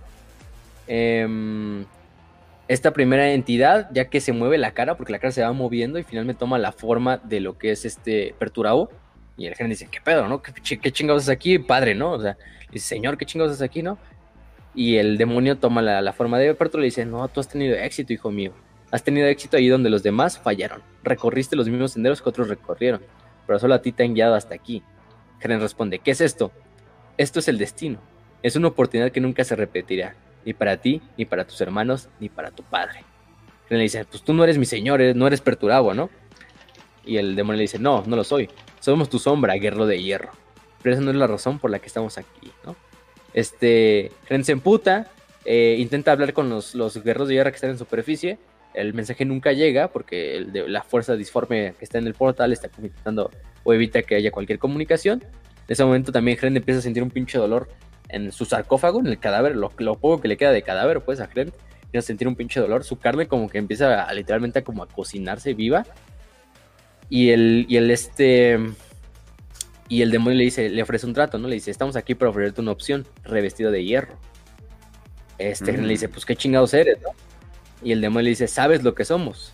Ya nos hemos encontrado muchas veces. Estuvimos presentes en el nacimiento de tu legión, tus legiones hermanas. Estuvimos presentes mientras ahogabas en sangre las estrellas. Cuando sentiste tu primera oleada de gloria marcial, la sentimos contigo. Cuando sangrábamos, estábamos en la sangre que manchaba la tierra. Cuando sentiste la pérdida de tu honor y soñaste con el hierro, fuimos la pérdida y el sueño, ¿no? Entonces cada vez las pinches figuras que están a lo largo del portal se empiezan a hacer más borrosas, se empiezan a cambiar sustancias, se empiezan a hacer pinche polvo y humo, los rostros se elevan en una nube, una pinche cara empieza a surgir, cada una de estas caras empiezan a dar vueltas entre sí, gente ve a cada lado cómo se ven pinches colores que ni existían y las caras ahí moviéndose en el portal, y este, y así mismo el pinche como fuego que está dentro de él empieza a subir y cada vez empieza a cocinar más pinche gente, gente está del dolor hincado a la verga así de, no, puede con su vida. Y la criatura le ofrece, ¿no? Dice, este no es el final, esto es solo un cruce del camino. Le dice, te destruiremos. Y la criatura le vuelve a decir, se vuelve a aparecer como apertura y le dice, no puedes destruir lo que será, solo puedes elegir. Mira, revestido de hierro, mira lo que puedes ser. Este... Y cuando y le presenta como una visión de, al Dreadnought, le presenta una visión de él mismo, como hecho como un ser de fuego y hierro como si fuera una especie de, de mm. ser nuevo, un ser mitad hombre, mitad algo más, mitad ser de la disformidad. Y es como este camino. Prácticamente lo que le está diciendo el demonio es que acepta el camino y acepta que tu legión sea parte de la disformidad. Acéptala como las demás legiones de tus hermanos lo han hecho, ¿no? Como lo ha hecho Horus, como lo ha hecho Fulgrim, como lo ha hecho Magnus, etcétera, etcétera, etcétera, ¿no? Solo faltan ustedes, guerreros de hierro. Ustedes son, son algo que puede ser es el poder que necesita tu primarca para ser más grande que tus hermanos. Obviamente Perturbador no está en ese momento, Perturbador no sabe ni qué chingado está pasando, ¿no? pero el revestido de hierro, este Gren sí sabe lo que está pasando. Y siguiendo muy bien la pinche filosofía de su primarca, somos guerreros de hierro, solo servimos a nosotros mismos, el hierro es nuestra fuerza y nada más, pues le dice, ¿no? Bueno, el, el demonio le sigue diciendo, toda tu legión será como tú, ellos pueden vivir, tú puedes vivir, todos vosotros podéis ser más de lo que nunca habéis soñado. Esa es la verdad del hierro, hierro por dentro y por fuera, hierro corriendo por las venas, hierro gritando a los cielos. Esa es la verdad que has anhelado durante toda tu vida. Has llegado hasta aquí, a través del dolor, la puerta y el rugido de las armas, guerra de hierro. Puedes ser más que eso, puedes elevarte sobre eso. Este. Llama a tu legión, llama a tu perturabo, llama a tus hermanos, tráelos aquí, tráelos contigo, tráelos a la puerta de los dioses. Y el gente sigue quemando a la verga. El güey se está convirtiendo como en un pinche, como efectivamente como el ser de fuego que está viendo. Obviamente es un pinche proceso totalmente doloroso para él y pinche eh, bizarro y así totalmente inhumano. Pero él la pura pinche fuerza de voluntad dice, no. así, a la verga, así de, no. Entonces, este... Y el demonio así como de, ¿qué pedo, no? Este, todavía que estás sufriendo eso, dices, ¿tienes fuerza para destruir esa? Este... Dice, no, no tendrás nuestra fuerza, no nos convertirás en esclavos de la oscuridad. La criatura se ríe, esa risa se empieza a convertir en temblores en la tierra, Gen siente el calor mucho más fuerte, la criatura niega con la cabeza, se vuelve a meter en la, parte, en la piedra negra y le dice, negarse también es una elección, ese final ya se echa tu legión, os los habéis dado vosotros mismos, esta es la puerta de los dioses, el lugar del cambio, la puerta entre el pasado y el presente. El ojo del terror no está entre las lejanas estrellas, hijo del hierro, está dentro de ti, está aquí. La verdadera elección no es sí, revestido en hierro, es cuando. Mm. Entonces, hijo mío, ¿aún deseas ser de hierro? Hierro, el hierro sale de dentro, ¿no? Dice Gerent en sus últimas palabras. Y en ese momento Gerent saca, literalmente lo que hace es sacar el pinche núcleo de su... Arrancarse el pinche núcleo del Dreadnought. Pero el pinche núcleo ya está a punto de explotar porque pues, está totalmente caliente y totalmente... Y Gerent dice, ¿no? Sus últimas palabras son efectivamente hierro, el hierro sale de dentro. Y es en ese momento en que se saca el pinche como núcleo del Dreadnought, lo pone frente al portal y frente al demonio y lo, y lo detona. Se detona él mismo, obviamente fallece, pues, la pinche explosión desmadra todo lo que en la cueva. No destruye el portal, pero lo, lo, lo, lo, vuelve a como, digamos, enterrar en cientos de pinches piedras y de tierra. O sea, en cientos de metros de tierra lo que evita que se, colapse el túnel y ya nadie vuelva a poder entrar. También los guerreros de hierro que están en la superficie esperando a Hren, pues también mueren en la explosión, pero Hren se sacrifica para que nadie más de su legión pueda encontrar este pinche secreto asqueroso y no dar su fe y su poder y su voluntad a estos seres no nacidos. Que es lo curioso. Al final, lo interesante del demonio es que le dice, negarse también es una elección, ¿no? La verdadera elección es el sí, el cuándo. porque luego vamos a ver que Perturabo a final de cuentas cede ante el caos. Y por lo que nos dice Lore es que se vuelve un príncipe demonio del caos. Y muchos guerreros de hierro también hacen algo parecido, hacen tratos con demonios. No todos, claro que sí, no todos. Pero es algo triste, ¿no? Porque Grant sí se mantiene leal a ese sentido de el hierro somos nosotros, el hierro lo hacemos nosotros. Nuestra voluntad de hierro es lo único que nos, nos, nos diferencia de nuestros hermanos, de los eh, pinches locos y, y degenerados de nuestros hermanos, y es lo que nos va a llevar a la victoria. O va eso, con esa idea de- o eso nos dijeron.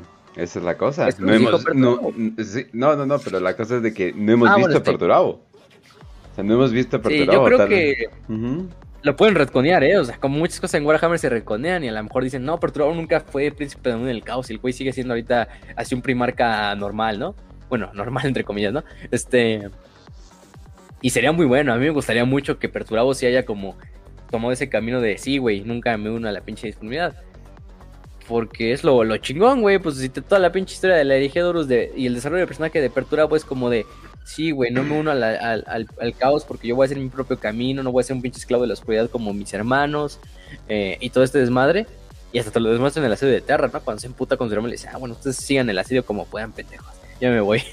este, ahí, ahí sí le aplaudimos al, al Perturabo, ¿no? Pero bueno, aquí te van encaminando un poquito. No sé si lo vayan a retconear, espero que lo retconeen algún día y digan, ah, sí, Perturabo nunca fue un príncipe. Un príncipe demonio. Porque sería chido tener un primarca traidor que no es un príncipe demonio al chile, la verdad. O sea, Ujú. alguien que se sí. alejó del camino, ¿no? Ocupamos. Entonces, pues, lo ocupamos, sí, efectivamente. Y pues Grant, em, por esa parte, se va, se sacrifica para que el portal no vuelva a ser en, no vuelva a ser en contra. Que bueno, muchos años después va a ser en contra, muchos milenios después, por los Eldar, y va a haber este pedo de la segunda batalla de Talán, entre demonios, Eldars y imperiales. Pero es otra historia. Pero bueno, por lo menos tendría su legión. Y él mismo dice, no, pues mi, mi primarca está mal, chingue su madre. Esta no es la ventaja que necesitamos para pasar sobre nuestros hermanos. O sobre sus hermanos.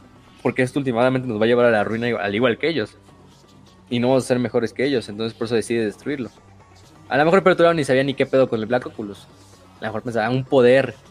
Black Oculus, obviamente este Perturabo se inclina en estas ideas de, oh, si un artefacto antes de los Eldar. Y un artefacto que tiene un poder desconocido. Todo poder en Warhammer casi siempre procede de la disformidad. Entonces, pues, el Perturbado muy ignorantemente pensó, ah, bueno, pues, a lo mejor me puedo dar un poder para chingar a mis hermanos, puta madre. Y todo este desmadre, ¿no? Entonces, pues... Imagínate que hubiera ocurrido toda esa guerra y de repente llega un esqueleto bastante pimp, de manera muy pimp, llega, lo agarra y dice, pa' mi colección y se va. Es como que no. Huevo. a huevo. Sí, no, entonces, pues. Pues oye, pues le. Pues bueno, pinche Gren se va, se va también como los grandes. Pinche Dragnot ahí, bien cagado. Está cagado el personaje. O sea, me gusta el, el Grand ahí. Su partida no es corta, pero, eh, está el cabrón. Así de, ay, güey, ya me acordé que soy un cagado esa parte. No, po, po, po. Empieza a disparar sus pinches misiles y toda la verga. así. Este. No va. Es como cuando bueno. te echas una siestecita de 15 minutos y te levantas y ni sabes dónde estás. Es como que, ay, cabrón. Me dormí tres horas a la verga. Entonces, bueno, mientras tanto vamos con Argonis. Argonis, por esta parte, eh, ya se encuentra con Perturabo y tiene su entrevista con el famoso Perturabo. Y le dice, este, Perturabo dice, ¿no? Has derramado la sangre de mis guerreros, emisario. Y usted ha ocultado la verdad a tu señor de la guerra, le responde Argonis. Este, Perturabo le dice, he hecho lo que pensaba que tenía que hacer, como siempre he hecho. Argonis le dice, eso ya no importa, señor, se retirará de este mundo. Y Perturabo, no sabes lo que dices, ¿no? Argonis, sí lo sé. Eh, Perturabo le dice, esto no es una batalla para ganar ninguna ventaja estratégica, es una batalla por... Y Argonis le dice, por un arma contra la traición. Un arma que escondes a aquellos a quienes sirves. No servimos a nadie, gruñó Perturabo. El señor de la guerra. A él sirve, le responde Argonis. Dice, él ya era mi hermano antes de ser señor de la guerra. Hago esto tanto por él como por todos nosotros. Argonis le dice, simplemente se retirará y esta batalla terminado. Eh, eh, Forrix, el Warsmith de, de Perturbo le dice no podemos hacerlo. Aún así alguien le dice, esto ya ha terminado, saquen a sus tropas de aquí. Es una pinche batalla y las necesitamos en otra parte, ¿no? Eh, le dice, no, pues no tú quién eres para darnos esa orden, ¿no? Y, todo- y toda la. Este. Eh, Argon le dice: Usted afirma que es leal. Y Perturabo dice: No me hables de lealtad. He probado muchas veces mi lealtad. Una lealtad en vida y sangre. Hablo en nombre del Señor de la Guerra. Le responde Argonis. Perturabo le dice: Tú no eres mi hermano. Tu voz no es la suya. Argon le dice: No. No, no lo es. Pero llevo conmigo la voz del Señor de la Guerra. No de tu hermano.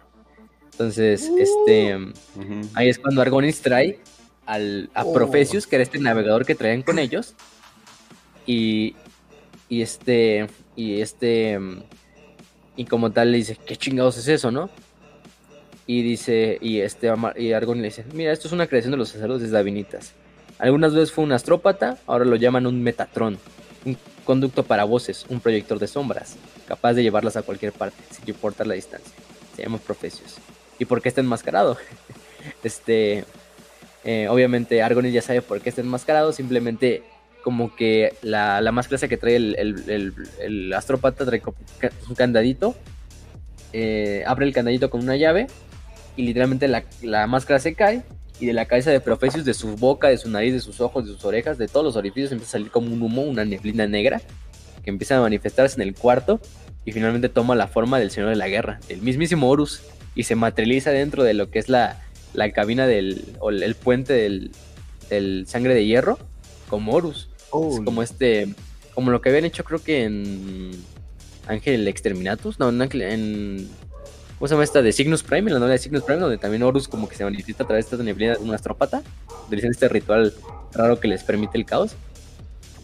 Y, y Horus de repente sale y nada más se le queda viendo así al, al y el perturbador, no mames. Así como de, ya, ya, ya, ya chingo. Así, a la verga, el, el, el, el mismísimo Horus aquí. Así ya, chingue, ya chinga mi madre, ¿no? Este, y el Horus nos, perturabo. El perturabo ni se mueve, el perturabo es así como, como los pinches animes, así como de que se caen así como tono de, oh, Así, oh my goodness. Este, eh, oh, no. y, y el, y el así como, hermano, este, y no, no soy tu hermano, soy tu señor de la guerra, perturabo. Y he estado observándolo todo a través de mi emisario. He visto todo lo que me ocultas. Y, y el perturabo no nos puede decir, Horus, este, así como de, no mames, este, y la Horus, me has engañado, has estado buscando poder y me lo ocultaste. Has estado utilizando y malgastando mis tropas para tus propios fines. Entonces la pinche, la, nada más la, nube- la nube de Horus empieza a crecer, crecer y crecer hasta que pinche parecía mirar a, a, a, a- a Perturabo así como si fuera un pinche niño chiquito, así de tan alta que estaba la pinche nube. Este, Y le dice, Simba. Ah, no, espera, no. No. y bueno, entonces dice, todo lo que hice fue por el imperio que construiremos, hermano. No puedes permanecer ciego a las serpientes que hay entre nosotros. He visto la auténtica cara de nuestros aliados. He sentido los cuchillos de su tradición. Debemos alzar nuestras espadas sobre sus cuellos o nos arrastrarán. Ya está casi a mi alcance. Y empezó a temblar, ¿no? Perturado. Por favor, hermano, escúchame. Confía ahora en mí. Y este, y, este Horus no le dice, te has equivocado, Perturabo. Em, ahora escucharás mi voluntad. Arrodíllate. Y es cuando acaba la, la esta, la, la idea, ¿no? Bueno, la- el capítulo. Y de hecho ya acaba esa parte de, de Perturabo. Perturabo se lleva una pinche regañiza eh, y una putiza probablemente de su hermano, Ujú. de su hermano mayor, Horus. Y le tanto es la putiza de que de ahí Perturabo ya como que no va a intentar hacer otro desmadrito por el resto de la herejía. De hecho, luego va a ir a Ulatnor con, con Horus así a marchar, de ahí va a ir a Terra. Ahí sí se va a enojar en Terra, ya finalmente se va a ir a la verga. Pero ya como que el Perturabo ya se va a calmar así como de, este, no mames, hermano, no. Pero ya, ya no, con el cinturón, con el cinto no. este, y, y no, pues pobre pinche Perturabo. Y ahí es cuando finalmente todas las naves de los guerreros de hierro, así como llegaron, se empiezan a retirar en chinga, en chinga, en chinga. Empiezan a retirar de, de, de Talarn. Los que están en superficie y sobrevivientes se empiezan a evacuar. Incluso a muchos guerreros de hierro se les deja en, la superficie a la verga, así. De tan apresurada que es la retirada de los guerreros de hierro. Eh, y se les termina pues acabando por los, por los, los talarnianos, ¿no? Em, y bueno, en este punto también lo que es esta, um, como tal, ¿cómo se llama esta cabrona? Em, la operativa esta de la, de la, mm, ¿cómo se llama? Del, del oficio de Sinorum. ¿qué tengo el nombre? Oh, shit. ¿Y la mencionaste? Qué pinche nombre complicado, güey, que tiene. Esto se me olvidó otra vez. Yaeo. Ajá, Yaeo. Yao en ese momento estaba peleando contra los clones de Yalen, que era este pinche agente de la, de la Legión Alpha. Se da cuenta que no es un solo Yalen.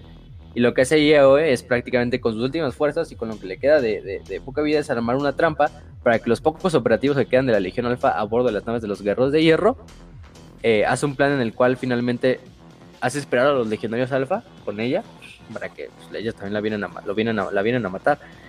Y le da tiempo a que los guerreros de hierro vengan hacia donde están los legionarios alfa y ejecutan a todos los legionarios alfa que están ahí en una pinche escaramuza que se hace dentro de las naves. Y le da tiempo para también poner a pelear entre a los legionarios alfa con los guerreros de hierro y mandar tanto a la mierda el plan de los guerreros de hierro de encontrar el Black Oculus, también mandar a la mierda el plan de que la legión alfa supiera qué es lo que buscaba Perturabo. Entonces, lo que hace Yaeo es que no quede ningún sobreviviente de la Legión Alfa prácticamente en Talarn. Y de esta manera no pueden reportarle al Farius ni a Omegon de lo que había en Talarn. Entonces, bueno. al final tiene éxito. Buen plan. Ok. buen plan. Ah. Este, y también a los de hierro pues les va. Pero sí, tiene éxito al final. Todos los legionarios alfa y los agentes son asesinados hasta el último clones de los últimos de los clones de Yalen. Y también fallece. Pero pues logra su cometido. Y Alfarius y Omega no, no logran saber de este Black Oculus, por lo menos. Y ni el sigue el resto de las, de las tropas, ¿eh? O sea, el único que se le queda pues, es Perturabo, pero se, se, se guarda el secreto para, para, para, él mismo, ¿no? Para siempre. Entonces, pues, pues sí, el, el pobre. El pobre este. La IAEO muere ahí. ¿Qué más? Eh, seis días duró la batalla de Keidebe. Todavía incluso después de que las tropas de, de los guerreros de hierro ya se habían retirado de órbita. 12 horas después todavía la, los guerreros de hierro apenas empezaron la retirada de la superficie. Tres semanas después de la batalla de las planicies, Talarn estaba completamente en silencio, como si nada hubiera pasado. Cuando llega la sucesora, ya dijimos, y ve todo este mar de pinches cadáveres de tanques, de, de cualquier chingadera que se encuentra. De hecho, esa historia se llama Testigo, Witness, y pregunta: ¿qué es esto? Esto es la victoria. Y como dicen las últimas palabras del libro, este, cuatro semanas más tarde, bueno, una semana más tarde, el general Gorn y su estado mayor entraron dentro del laberinto silencioso, que era la HQ de los guerreros de hierro. Algo así muy mamón, así como cuando Sukov y, y los generales soviéticos entran así al, al búnker de Hitler, ¿no? Así a verlo, ¿no? Así, este, todo este desmadre. Cuatro semanas más tarde, cuando ya no se podía encontrar ningún rastro de los guerreros de hierro, sus aliados, se envió una señal a todas las fuerzas leales sobre el planeta y se transmitió astropáticamente más allá del sistema. El imperio ha vencido, decía.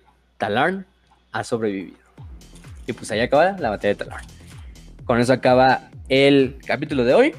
Con eso acaba una de las batallas más épicas que jamás hemos visto en la historia imperial. De hecho, hasta en el Lexicanum nos dejan bien claro que la batalla de Talarn es la batalla de tanques más grande en la historia imperial y quizá en la historia galáctica. La única que se le acerca es una en el 876 milenio, del milenio 41, cuando la Guardia Imperial se enfrenta contra la, Legión Titánica, la Furia Damantina. Pero no, no, no le llega a los talones a la batalla de Talar. En cuanto a números, en cuanto a cataclísmico, en cuanto a todo el pinche desmadre que se hace, ¿no? Mm. Cientos de miles de tanques, millones de tanques literalmente luchando en un solo lugar, en un solo continente. Cientos de muertes para los. Cientos de miles y millones de muertes para los, los defensores de Talarn, para la gente de Talarn. De los guerreros de hierro ni se diga podemos decir que sus, bajas superan las decenas de miles. Eh, una batalla que les costó bastante, una batalla con las cuales los, los Talarn em, les hacen nunca volver a regresar literalmente al planeta. Y oye, pues a partir de ahí se empieza a generar la leyenda y la gran, como tal, eh, pues sí, la, gran, la gran gesta heroica, que es la batalla de Talarn, pero aparte también dan las semillas para lo más grande que son los Talarn Desert Raiders que actualmente eh, quedan en la actualidad como los defensores de Talarn, los, los descendientes de aquellos hombres y mujeres que lucharon en la batalla de Talarn y pues ahí, ahí quedan, ¿no? Entonces, pues con eso lo podemos despedir. Algo que tienen que decir antes de, pasar a la siguiente sección. Mi pregunta sería como, o sea, básicamente fue una pérdida del caos, pero completa. O sea, porque o sea, fue, o sea, fue una partida de madre porque vamos a buscar poder. Oh, Dios mío, no queremos ese poder. Y pero mientras pasa todo esto, hemos perdido así incontables, eh, incontables recursos. O sea, la cagó en todos los sentidos.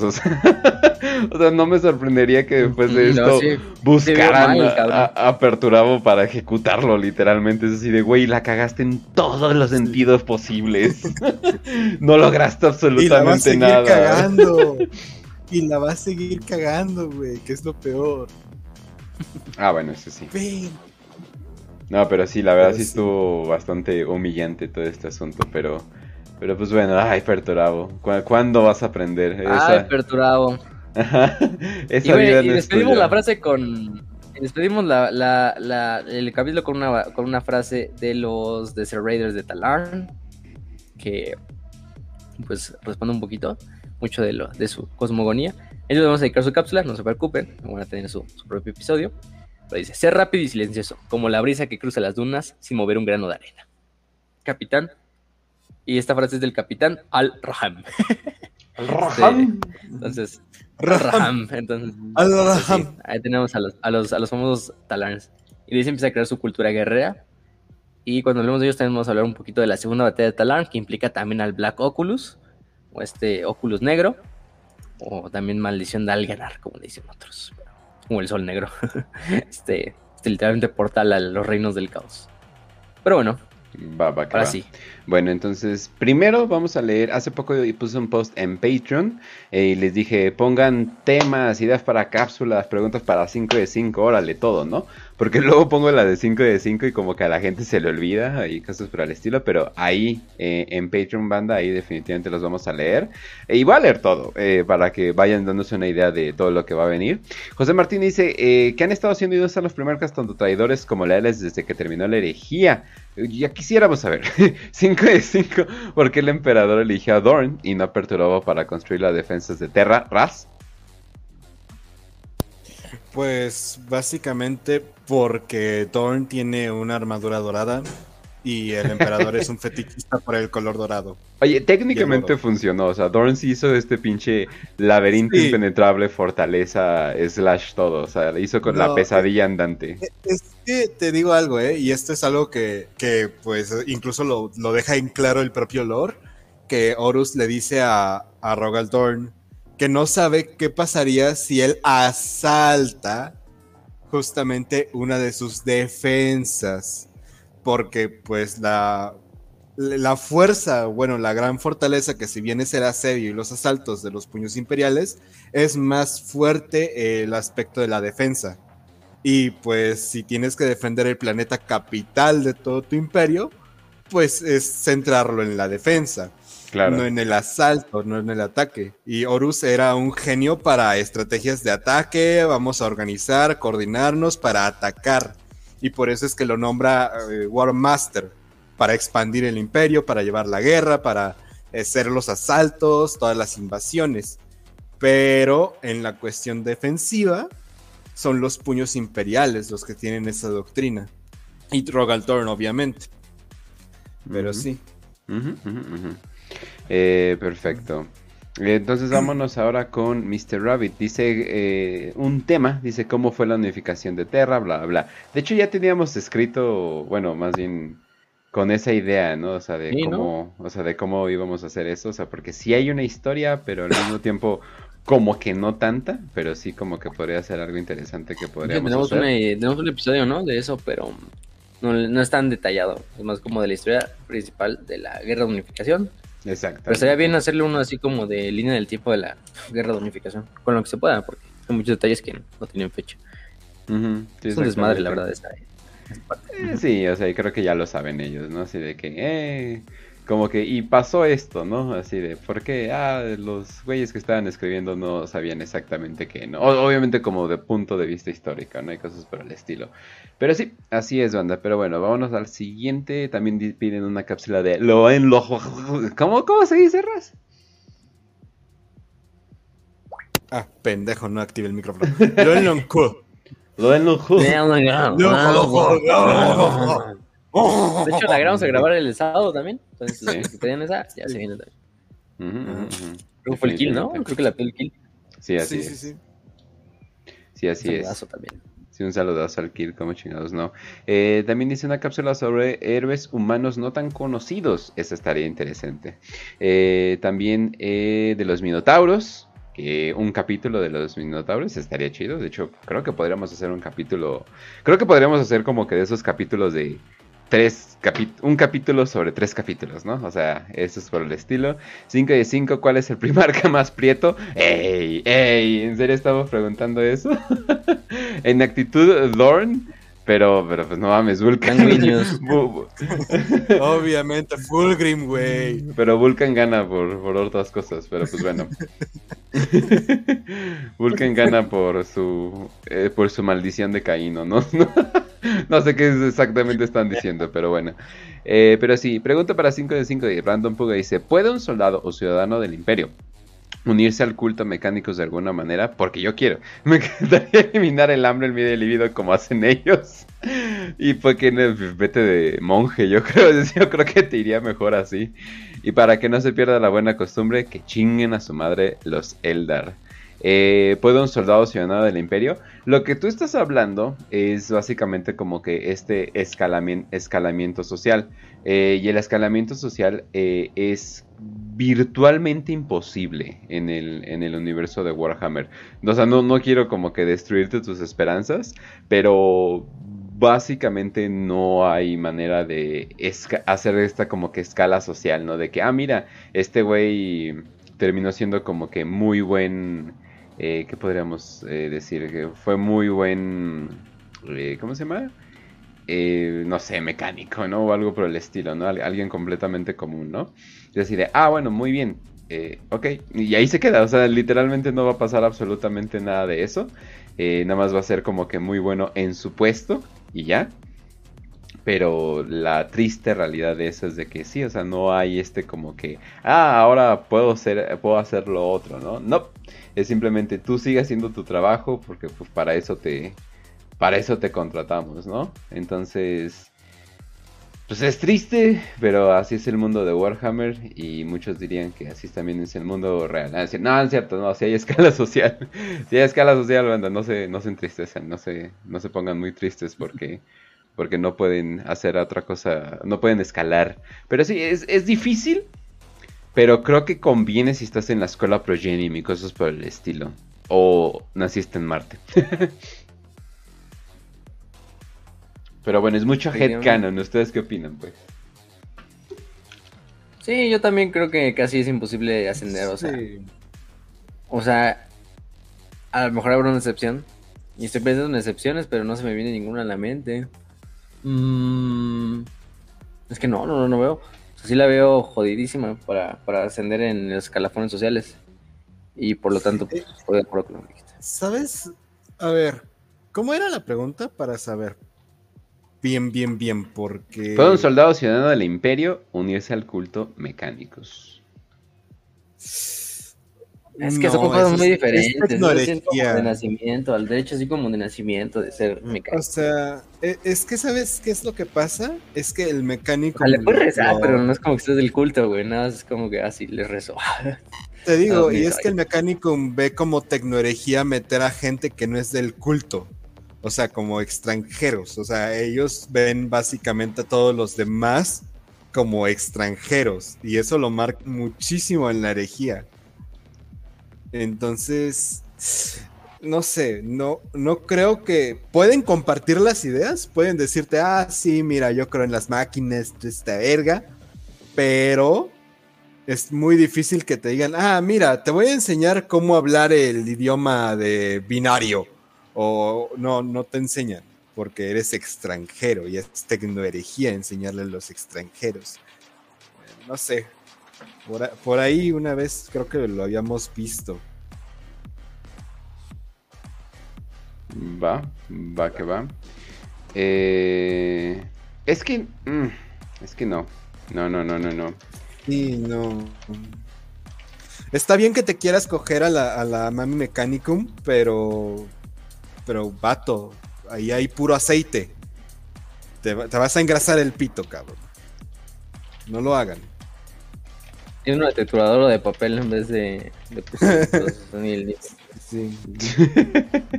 bueno, eh, vámonos a la siguiente que sería de Rafa King. Decía 5 de 5 para ustedes, ¿quiénes serían los astartes más importantes en la herejía de Eurus? pregunta vaga 476. Ándale. Loken. sí, completamente. Loken, Nathaniel Garro. Mm, sí. Sigismund. Es que, bueno, sí, sí, este... sí. ¿Cómo se llama este otro cabrón? Pues el, el... Ay, ¿cómo se llama este hijo de su puta madre? El... ¿Cuál? Erebus. Erebus, Erebus. Ah, sí. Obviamente, Erebus, pues, ¿cómo no? ¿Cómo lo vamos a meter? ¿Quién más? Hijo de su. Todos los. Yo diría que esos cuatro. Karn, Karn también tiene un chingo ahí. Este. Pero yo creo que sí sería. Garro. En mi opinión es Garro. Si los güeyes que más así como tienen protagonismo, hasta sus novelas, un chingo Garro. Eh, híjole, yo creo que hasta podríamos hacer un episodio eso, pero sí. Eh, Ariman, chingas de madre, no, sí hay, hay, un, hay un buen, pero bueno. Eh, ok.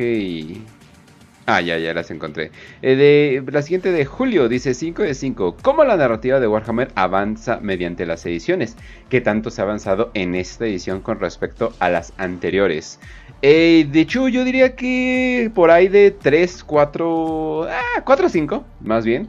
Eh, definitivamente hubo una mejora, eh, pero es que se empezó a tomar, se empezó a ver de otra manera. O sea, esa es la cosa. Se empezó a ver este mundo de otra manera completamente distinto. O sea, siempre fue, o sea, Warhammer siempre ha sido campy, o sea, siempre ha sido como que eh, como que hay este elemento de exageración a, propósito, pero pues literalmente a los, a los niveles de 40.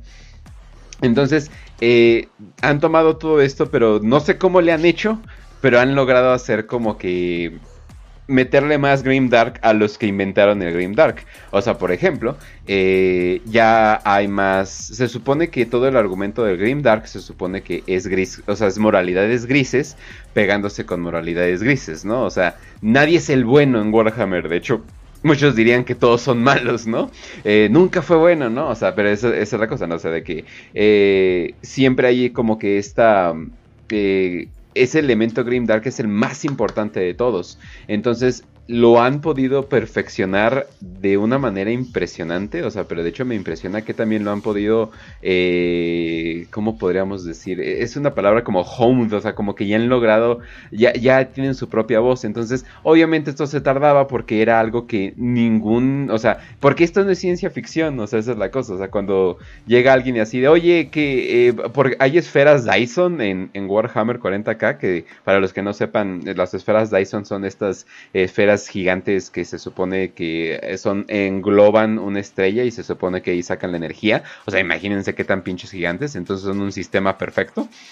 Y les digo, no, es que no, güey, es que eso es de ciencia ficción. En este momento, o sea, bien, bien ni saben cómo funcionan sus pinches aparatos. Entonces no van a estar haciendo como que estas cosas gigantes y cosas por el estilo, ¿no? Entonces, eh, lo que se tiene que como que aclarar de eso es de que han estado siendo mejores en su propio género. Entonces, eh, la neta sí está bastante chido. O sea, cómo, cómo han logrado hacerlo. Y también eh, la herejía de Horus, eh, bueno, la creación de los libros de la herejía de Horus ha sido como que un momento importante donde empezaron a decidir narrar las cosas de cierta manera, ver las cosas de cierta manera. Y yo creo que han puesto como que estas reglas de que no puedes hacer esto, puedes hacer esto, no puedes hacer esto y así. Y todos los autores como que tienen que obedecerlas. Y también eso, en las últimas ediciones han hecho como que ya que el mundo ya tenga un poquito más de sentido aunque y no todavía no me he enterado qué es. Eh, al parecer escuché que algo le hicieron a los necrones. o sea, al parecer hay algo controversial con los necrones. Le cambiaron el oro a los necrones de alguna manera. No tengo idea qué es, pero sí, no, y obviamente siempre está el mame de. Pues no mames, o sea, le pusiste casquitos de lobo, ¿no? O sea, o sea hay cosas por el estilo, ¿no? Pero yo digo que simplemente no hay que ¿cómo se llama? No hay que tomárselo como que tan en serio, pero al mismo tiempo han perfeccionado eso como que somos serios, pero no serios, no sé, o sea, es, algo muy único, o sea, literalmente si buscan Grim Dark, o sea, literalmente estos güeyes lo inventaron, entonces ya, eso sería todo. eso es lo que, de hecho, si buscan también Warhammer, es, no, ni lo ponen luego como ciencia ficción, lo ponen como Space Opera, o que es epopeya espacial, o épica espacial, que es otro, que es una épica espacial, una, una epopeya espacial.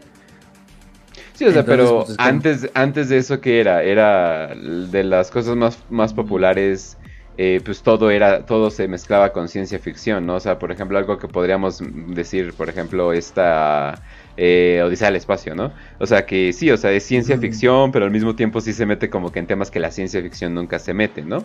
Entonces, sí, o sea, está, está muy interesante cómo lo han hecho y ya, bueno, esa es mi opinión, pues. Y bueno, yo digo que desde la séptima edición fue donde ya le empezaron a meter más como avanzar el lore. Así como que lo aceleraron todo el pedo. Porque yo creo que desde primera hasta quinta, como que hiciera todo así como todo en un espacio de tiempo. De la séptima, más que nada la octava, séptima, séptima, octava, como de Psychic Awakening, la caída de Cadia, todo este puto desmadre. Y la novena, que es lo de la era Indomitus. Entonces yo creo que ahí está la. La novena ha avanzado relativamente poco. Yo creo que la que ha avanzado más es la octava, porque fue el punto de inflexión donde dijimos: aquí cae Cadia, cabrones. Entonces aquí ya es donde ese como el End Times de Warhammer, ¿no? Bueno, no el End Times, pero así como una nueva etapa de Warhammer, que es la octava edición. Entonces yo diría que de la octava es donde se hace como el, corte, así donde la historia ha más avanzado. Pero nada más. ¿Durras? Ok, muy bien. Pues. A ver, a ver. Ah, cabrón. el primer comentario que veo de Morador del Abismo es: A mí nadie me mete el fierro. Es como, ¿Qué? ah, ya. Ah, ya, ya, ya, ya veo, ya veo, ya veo el contexto. Ok, todo bien, todo bien. Pero bueno, eh, entonces vámonos a la siguiente. Eh, FYI. Eh, ¿qué, qué, era? ¿For your interest? No, no, no me acuerdo. ¿Quién sabe? Eh, dice 5 de 5. ¿Es posible la creación de más free marcas? Eh, pues mientras, mientras el papá esté mimido está un poquito difícil, la verdad. No, sé ya no hay herda, ya se la chingó el Erebus. También. Aparte, ajá, sí, no, no, no. Valió se verga. La chingó el Erebus. Valió verga pues, todo. a menos que haya guardado también óvulos de la doña o no sé qué chingados. Este, Ajá. Pero aún así sigue mimido, entonces mientras esté mimido, pues vale ver. Sí, no, eh, no, entonces no, definitivamente no. Si ven un nuevo primarca o era de la 2. Pero bueno, Morador del Abismo, 5 de 5. ¿Qué fue de los católicos durante y después de la Gran Cruzada? ¡Ay! Se a la todos. pues transforma, eh, transformación, eh, no, conversionismo o muerte. Pues creo que era bastante obvio el emperador. O sea, el único que te queda es el de el católico este del le ponen Cateric, ¿no? Así como en, en Warhammer 40.000. Es como Catholic, Catholic, pero es como una. Cateric, es como una perversión de la palabra. Y el último que te dicen es el de la última iglesia, que pues prefiero morirse ahí con tu, iglesia que servir al emperador. Y Olanius Paius, Olanius Pearson o Paius, como le quieran decir. Él es católico y te lo dejan bien claro, ¿no? Que hasta tiene su crucifijo. Y la gente así como del pueblito donde vivía en Cal, como que decía, ah, es que es el, el Paius, que es religioso. Tiene una T. Sí, tiene una T rarita que siempre lleva colgando, ¿no? Tiene su altarcito en su casa. Es buena persona, pero como que eso está raro. este, Y ahí lo ves al cabrón. Y se supone que parte de que Pius es por su legado católico y al final también de cuando se sacrifica por el emperador es como de, mira, güey, un hombre de fe incluso se sacrifica por tu visión de, de, un, de una humanidad unida, ¿no? Y, y, como que une al emperador en su muerte, así de, no mames, este güey tuvo más huevos un pinche católico así o un religioso vamos a generalizarlo, que cualquiera de mis guerreros, ¿no? Y es así como que también te lo dejaban. Solanius Paius es el último, que me acuerdo. Bueno, todavía no se muere en las, en las novelas de la herejía, como tal. Lo retconearon, probablemente se va a morir. Pero sí te dejan bien claro que él es católico. Es el último, así. O del último católico, de hecho, yo creo. O cristiano. No, pero. Pero el güey, ah, o sea, y lo que sigo diciendo por mucho tiempo es así de, sí saben que existen las mentiras, ¿no? O sea, es como que siempre me sorprende de que murió porque su convicción de ser católico. Es así de, ¿eres católico? No. Ya, total, te salvaste. ya, te salvaste. Eso lo hizo Lanius Payos, aprendió. Cuando llegaba el tema de la religión se hacía pendejo y se ah, voy a limpiar los rifles. O sea, como que. y, nada más, hablaba y ya. No había mucho pedo, era perpetuo. Si se ponía ya decía, ah, güey, voy a revivir. sí, o sea, pero pues dijo, ah, pues me gusta este tiempo. Mejor miento sobre mi religión. Así de, wow, banda, sabían que pueden mentir. Increíble, pero pues bueno. pero no, eh, no, no. católicos que metían su como Jesús dentro de un Buda, una madre así. Ándale, este... sí. Pero sí, no, no, eh, los católicos valieron verga, toda la religión valió verga, para que luego eso se volviera la gran religión. Sí, ya sé, gran parodia. También Gilliman dijo, ¿qué pedo? ¿Por qué me levanté este pinche pesadilla? Y sí, definitivamente eh, sería una pesadilla. Pero bueno, vamos a la siguiente, Kill Em All 5 de 5, siguiendo lo de Morador. ¿Cuál era el más fuerte de los primeros capitanes? ¿Eran, más fuertes que un Custodes? Obviamente, yo creo, que, refiriéndose a los Thunder Warriors. Ah, ah, ya, ya, ya. No, sí, de los primeros, pero de las legiones astartes de la, de la herejía, yo creo los primeros capitanes. Yo creo que Sigismund, Karn, Abaddon, yo creo que son más fuertes con Custodes. O eran más fuertes con Custodes. Y el más fuerte de entre ellos, uh, está cabrón, ¿eh? O sea, me decantaría por. Por Sigismund, pero es mucho favoritismo también mío. Soy muy biased ya dependerá. Es que todos son muy cabrones, o sea, porque tienes a Raldon, tienes a Sigismund, a Karn. Karn también es de los cabrones, o sea, Karn también lo pondría entre Sigismund y Karn. Em, Sebatar, Ariman. No, es que puro pinche semidios, cabrón, ahí. Este. Em, sí. ¿Quién más? Ah, los Ramarines no tanto. Este. Em, ¿Cómo se llamaba el de... ¿Cómo se llamaba el, de Gilliman? El que, bueno, como que fingen eh, el legionario ah, el que se lleva la macra. Ajá. No, pero ese no era el primer capitán, él era sargento. Igual. era... Pero él era sargento, él no era. Ah, ok. Severus Agedman era el que era primer capitán en la, en la Legión Ok, ok. Pero yo diría Karn o Sigismund. Yo digo, no quiero decir Abaddon, pero no hay nada donde está en del top 3, yo creo. Se va a estar hasta cerca. No quiero decir Abaddon, pero, sí. pero sí era cabrón. Sí. Pero sí estaba cabrón, pero sí estaba cabrón. no, no, no. Era bueno, una lástima. Ajá. Siempre fue bueno, pero bueno. eh, ok, entonces vámonos a la siguiente. Eh, ¿Qué dice? Ah, sí. De Yamar O'Neill. Ah, muy bien, muy bien para este episodio. ¿Eh? eh qué esperan de Astartes 2? ¿Y cuántos capítulos creen que tenga? Ah, banda, este sábado se estrena un eh, nuevo capítulo eh, de donde hablamos de los productos de Games Workshop, de específicamente los de Warhammer Plus. Y ahí decimos mucha, mucha, mucha decepción porque ya pasó un pinche año. Un pinche año. Y no han salido eh, los nuevos, eh, las nuevas series que prometieron y reprometieron y quién sabe cuánto, ¿no? Entonces, definitivamente, está, e, eso es muy decepcionante, sobre todo porque no ha salido Astartes 2. Pero ¿qué esperamos? Astartes 2, ese pinche nombre como que fue en serio. Es que Astartes 2. Le hubieran puesto. Los Simpsons 2. o sea, no mames, o sea, qué, qué mamada. Warhammer 40.000 2. No mames. Oye. Pero bueno, no, no, pasa nada, no pasa nada. Ah, pero si sacaran, si sacaran Warhammer Fantasy 2, tú así, oh, por Dios, sí. Ah, la madre. Estaba todo mi dinero en No, espérate, güey. Ya lo hicieron. Se llama Age of Sigmar y a nadie le gustó. No lo hagan, por favor. Sí, cierto, sí, cierto. Eh, pero sí, banda. Eh, um, ay, no, no, Yo digo que va a tener como cinco capítulos, así como el Primeras Tardes. Es mi apuesta. Cinco capítulos con esperanza que duren, ajá, de cinco a diez minutos cada uno. Y cuando digo diez minutos, hasta yo me río. Pero lo que no recuerdan, banda, es que el primer Astartes tardó un chingo y a veces literalmente nos daban un episodio de 30 segundos o, bueno, bueno, de uno o dos minutos y estábamos súper felices. Pero porque era un producto pues, independiente, ¿no? Gratis de internet. Sí, güey.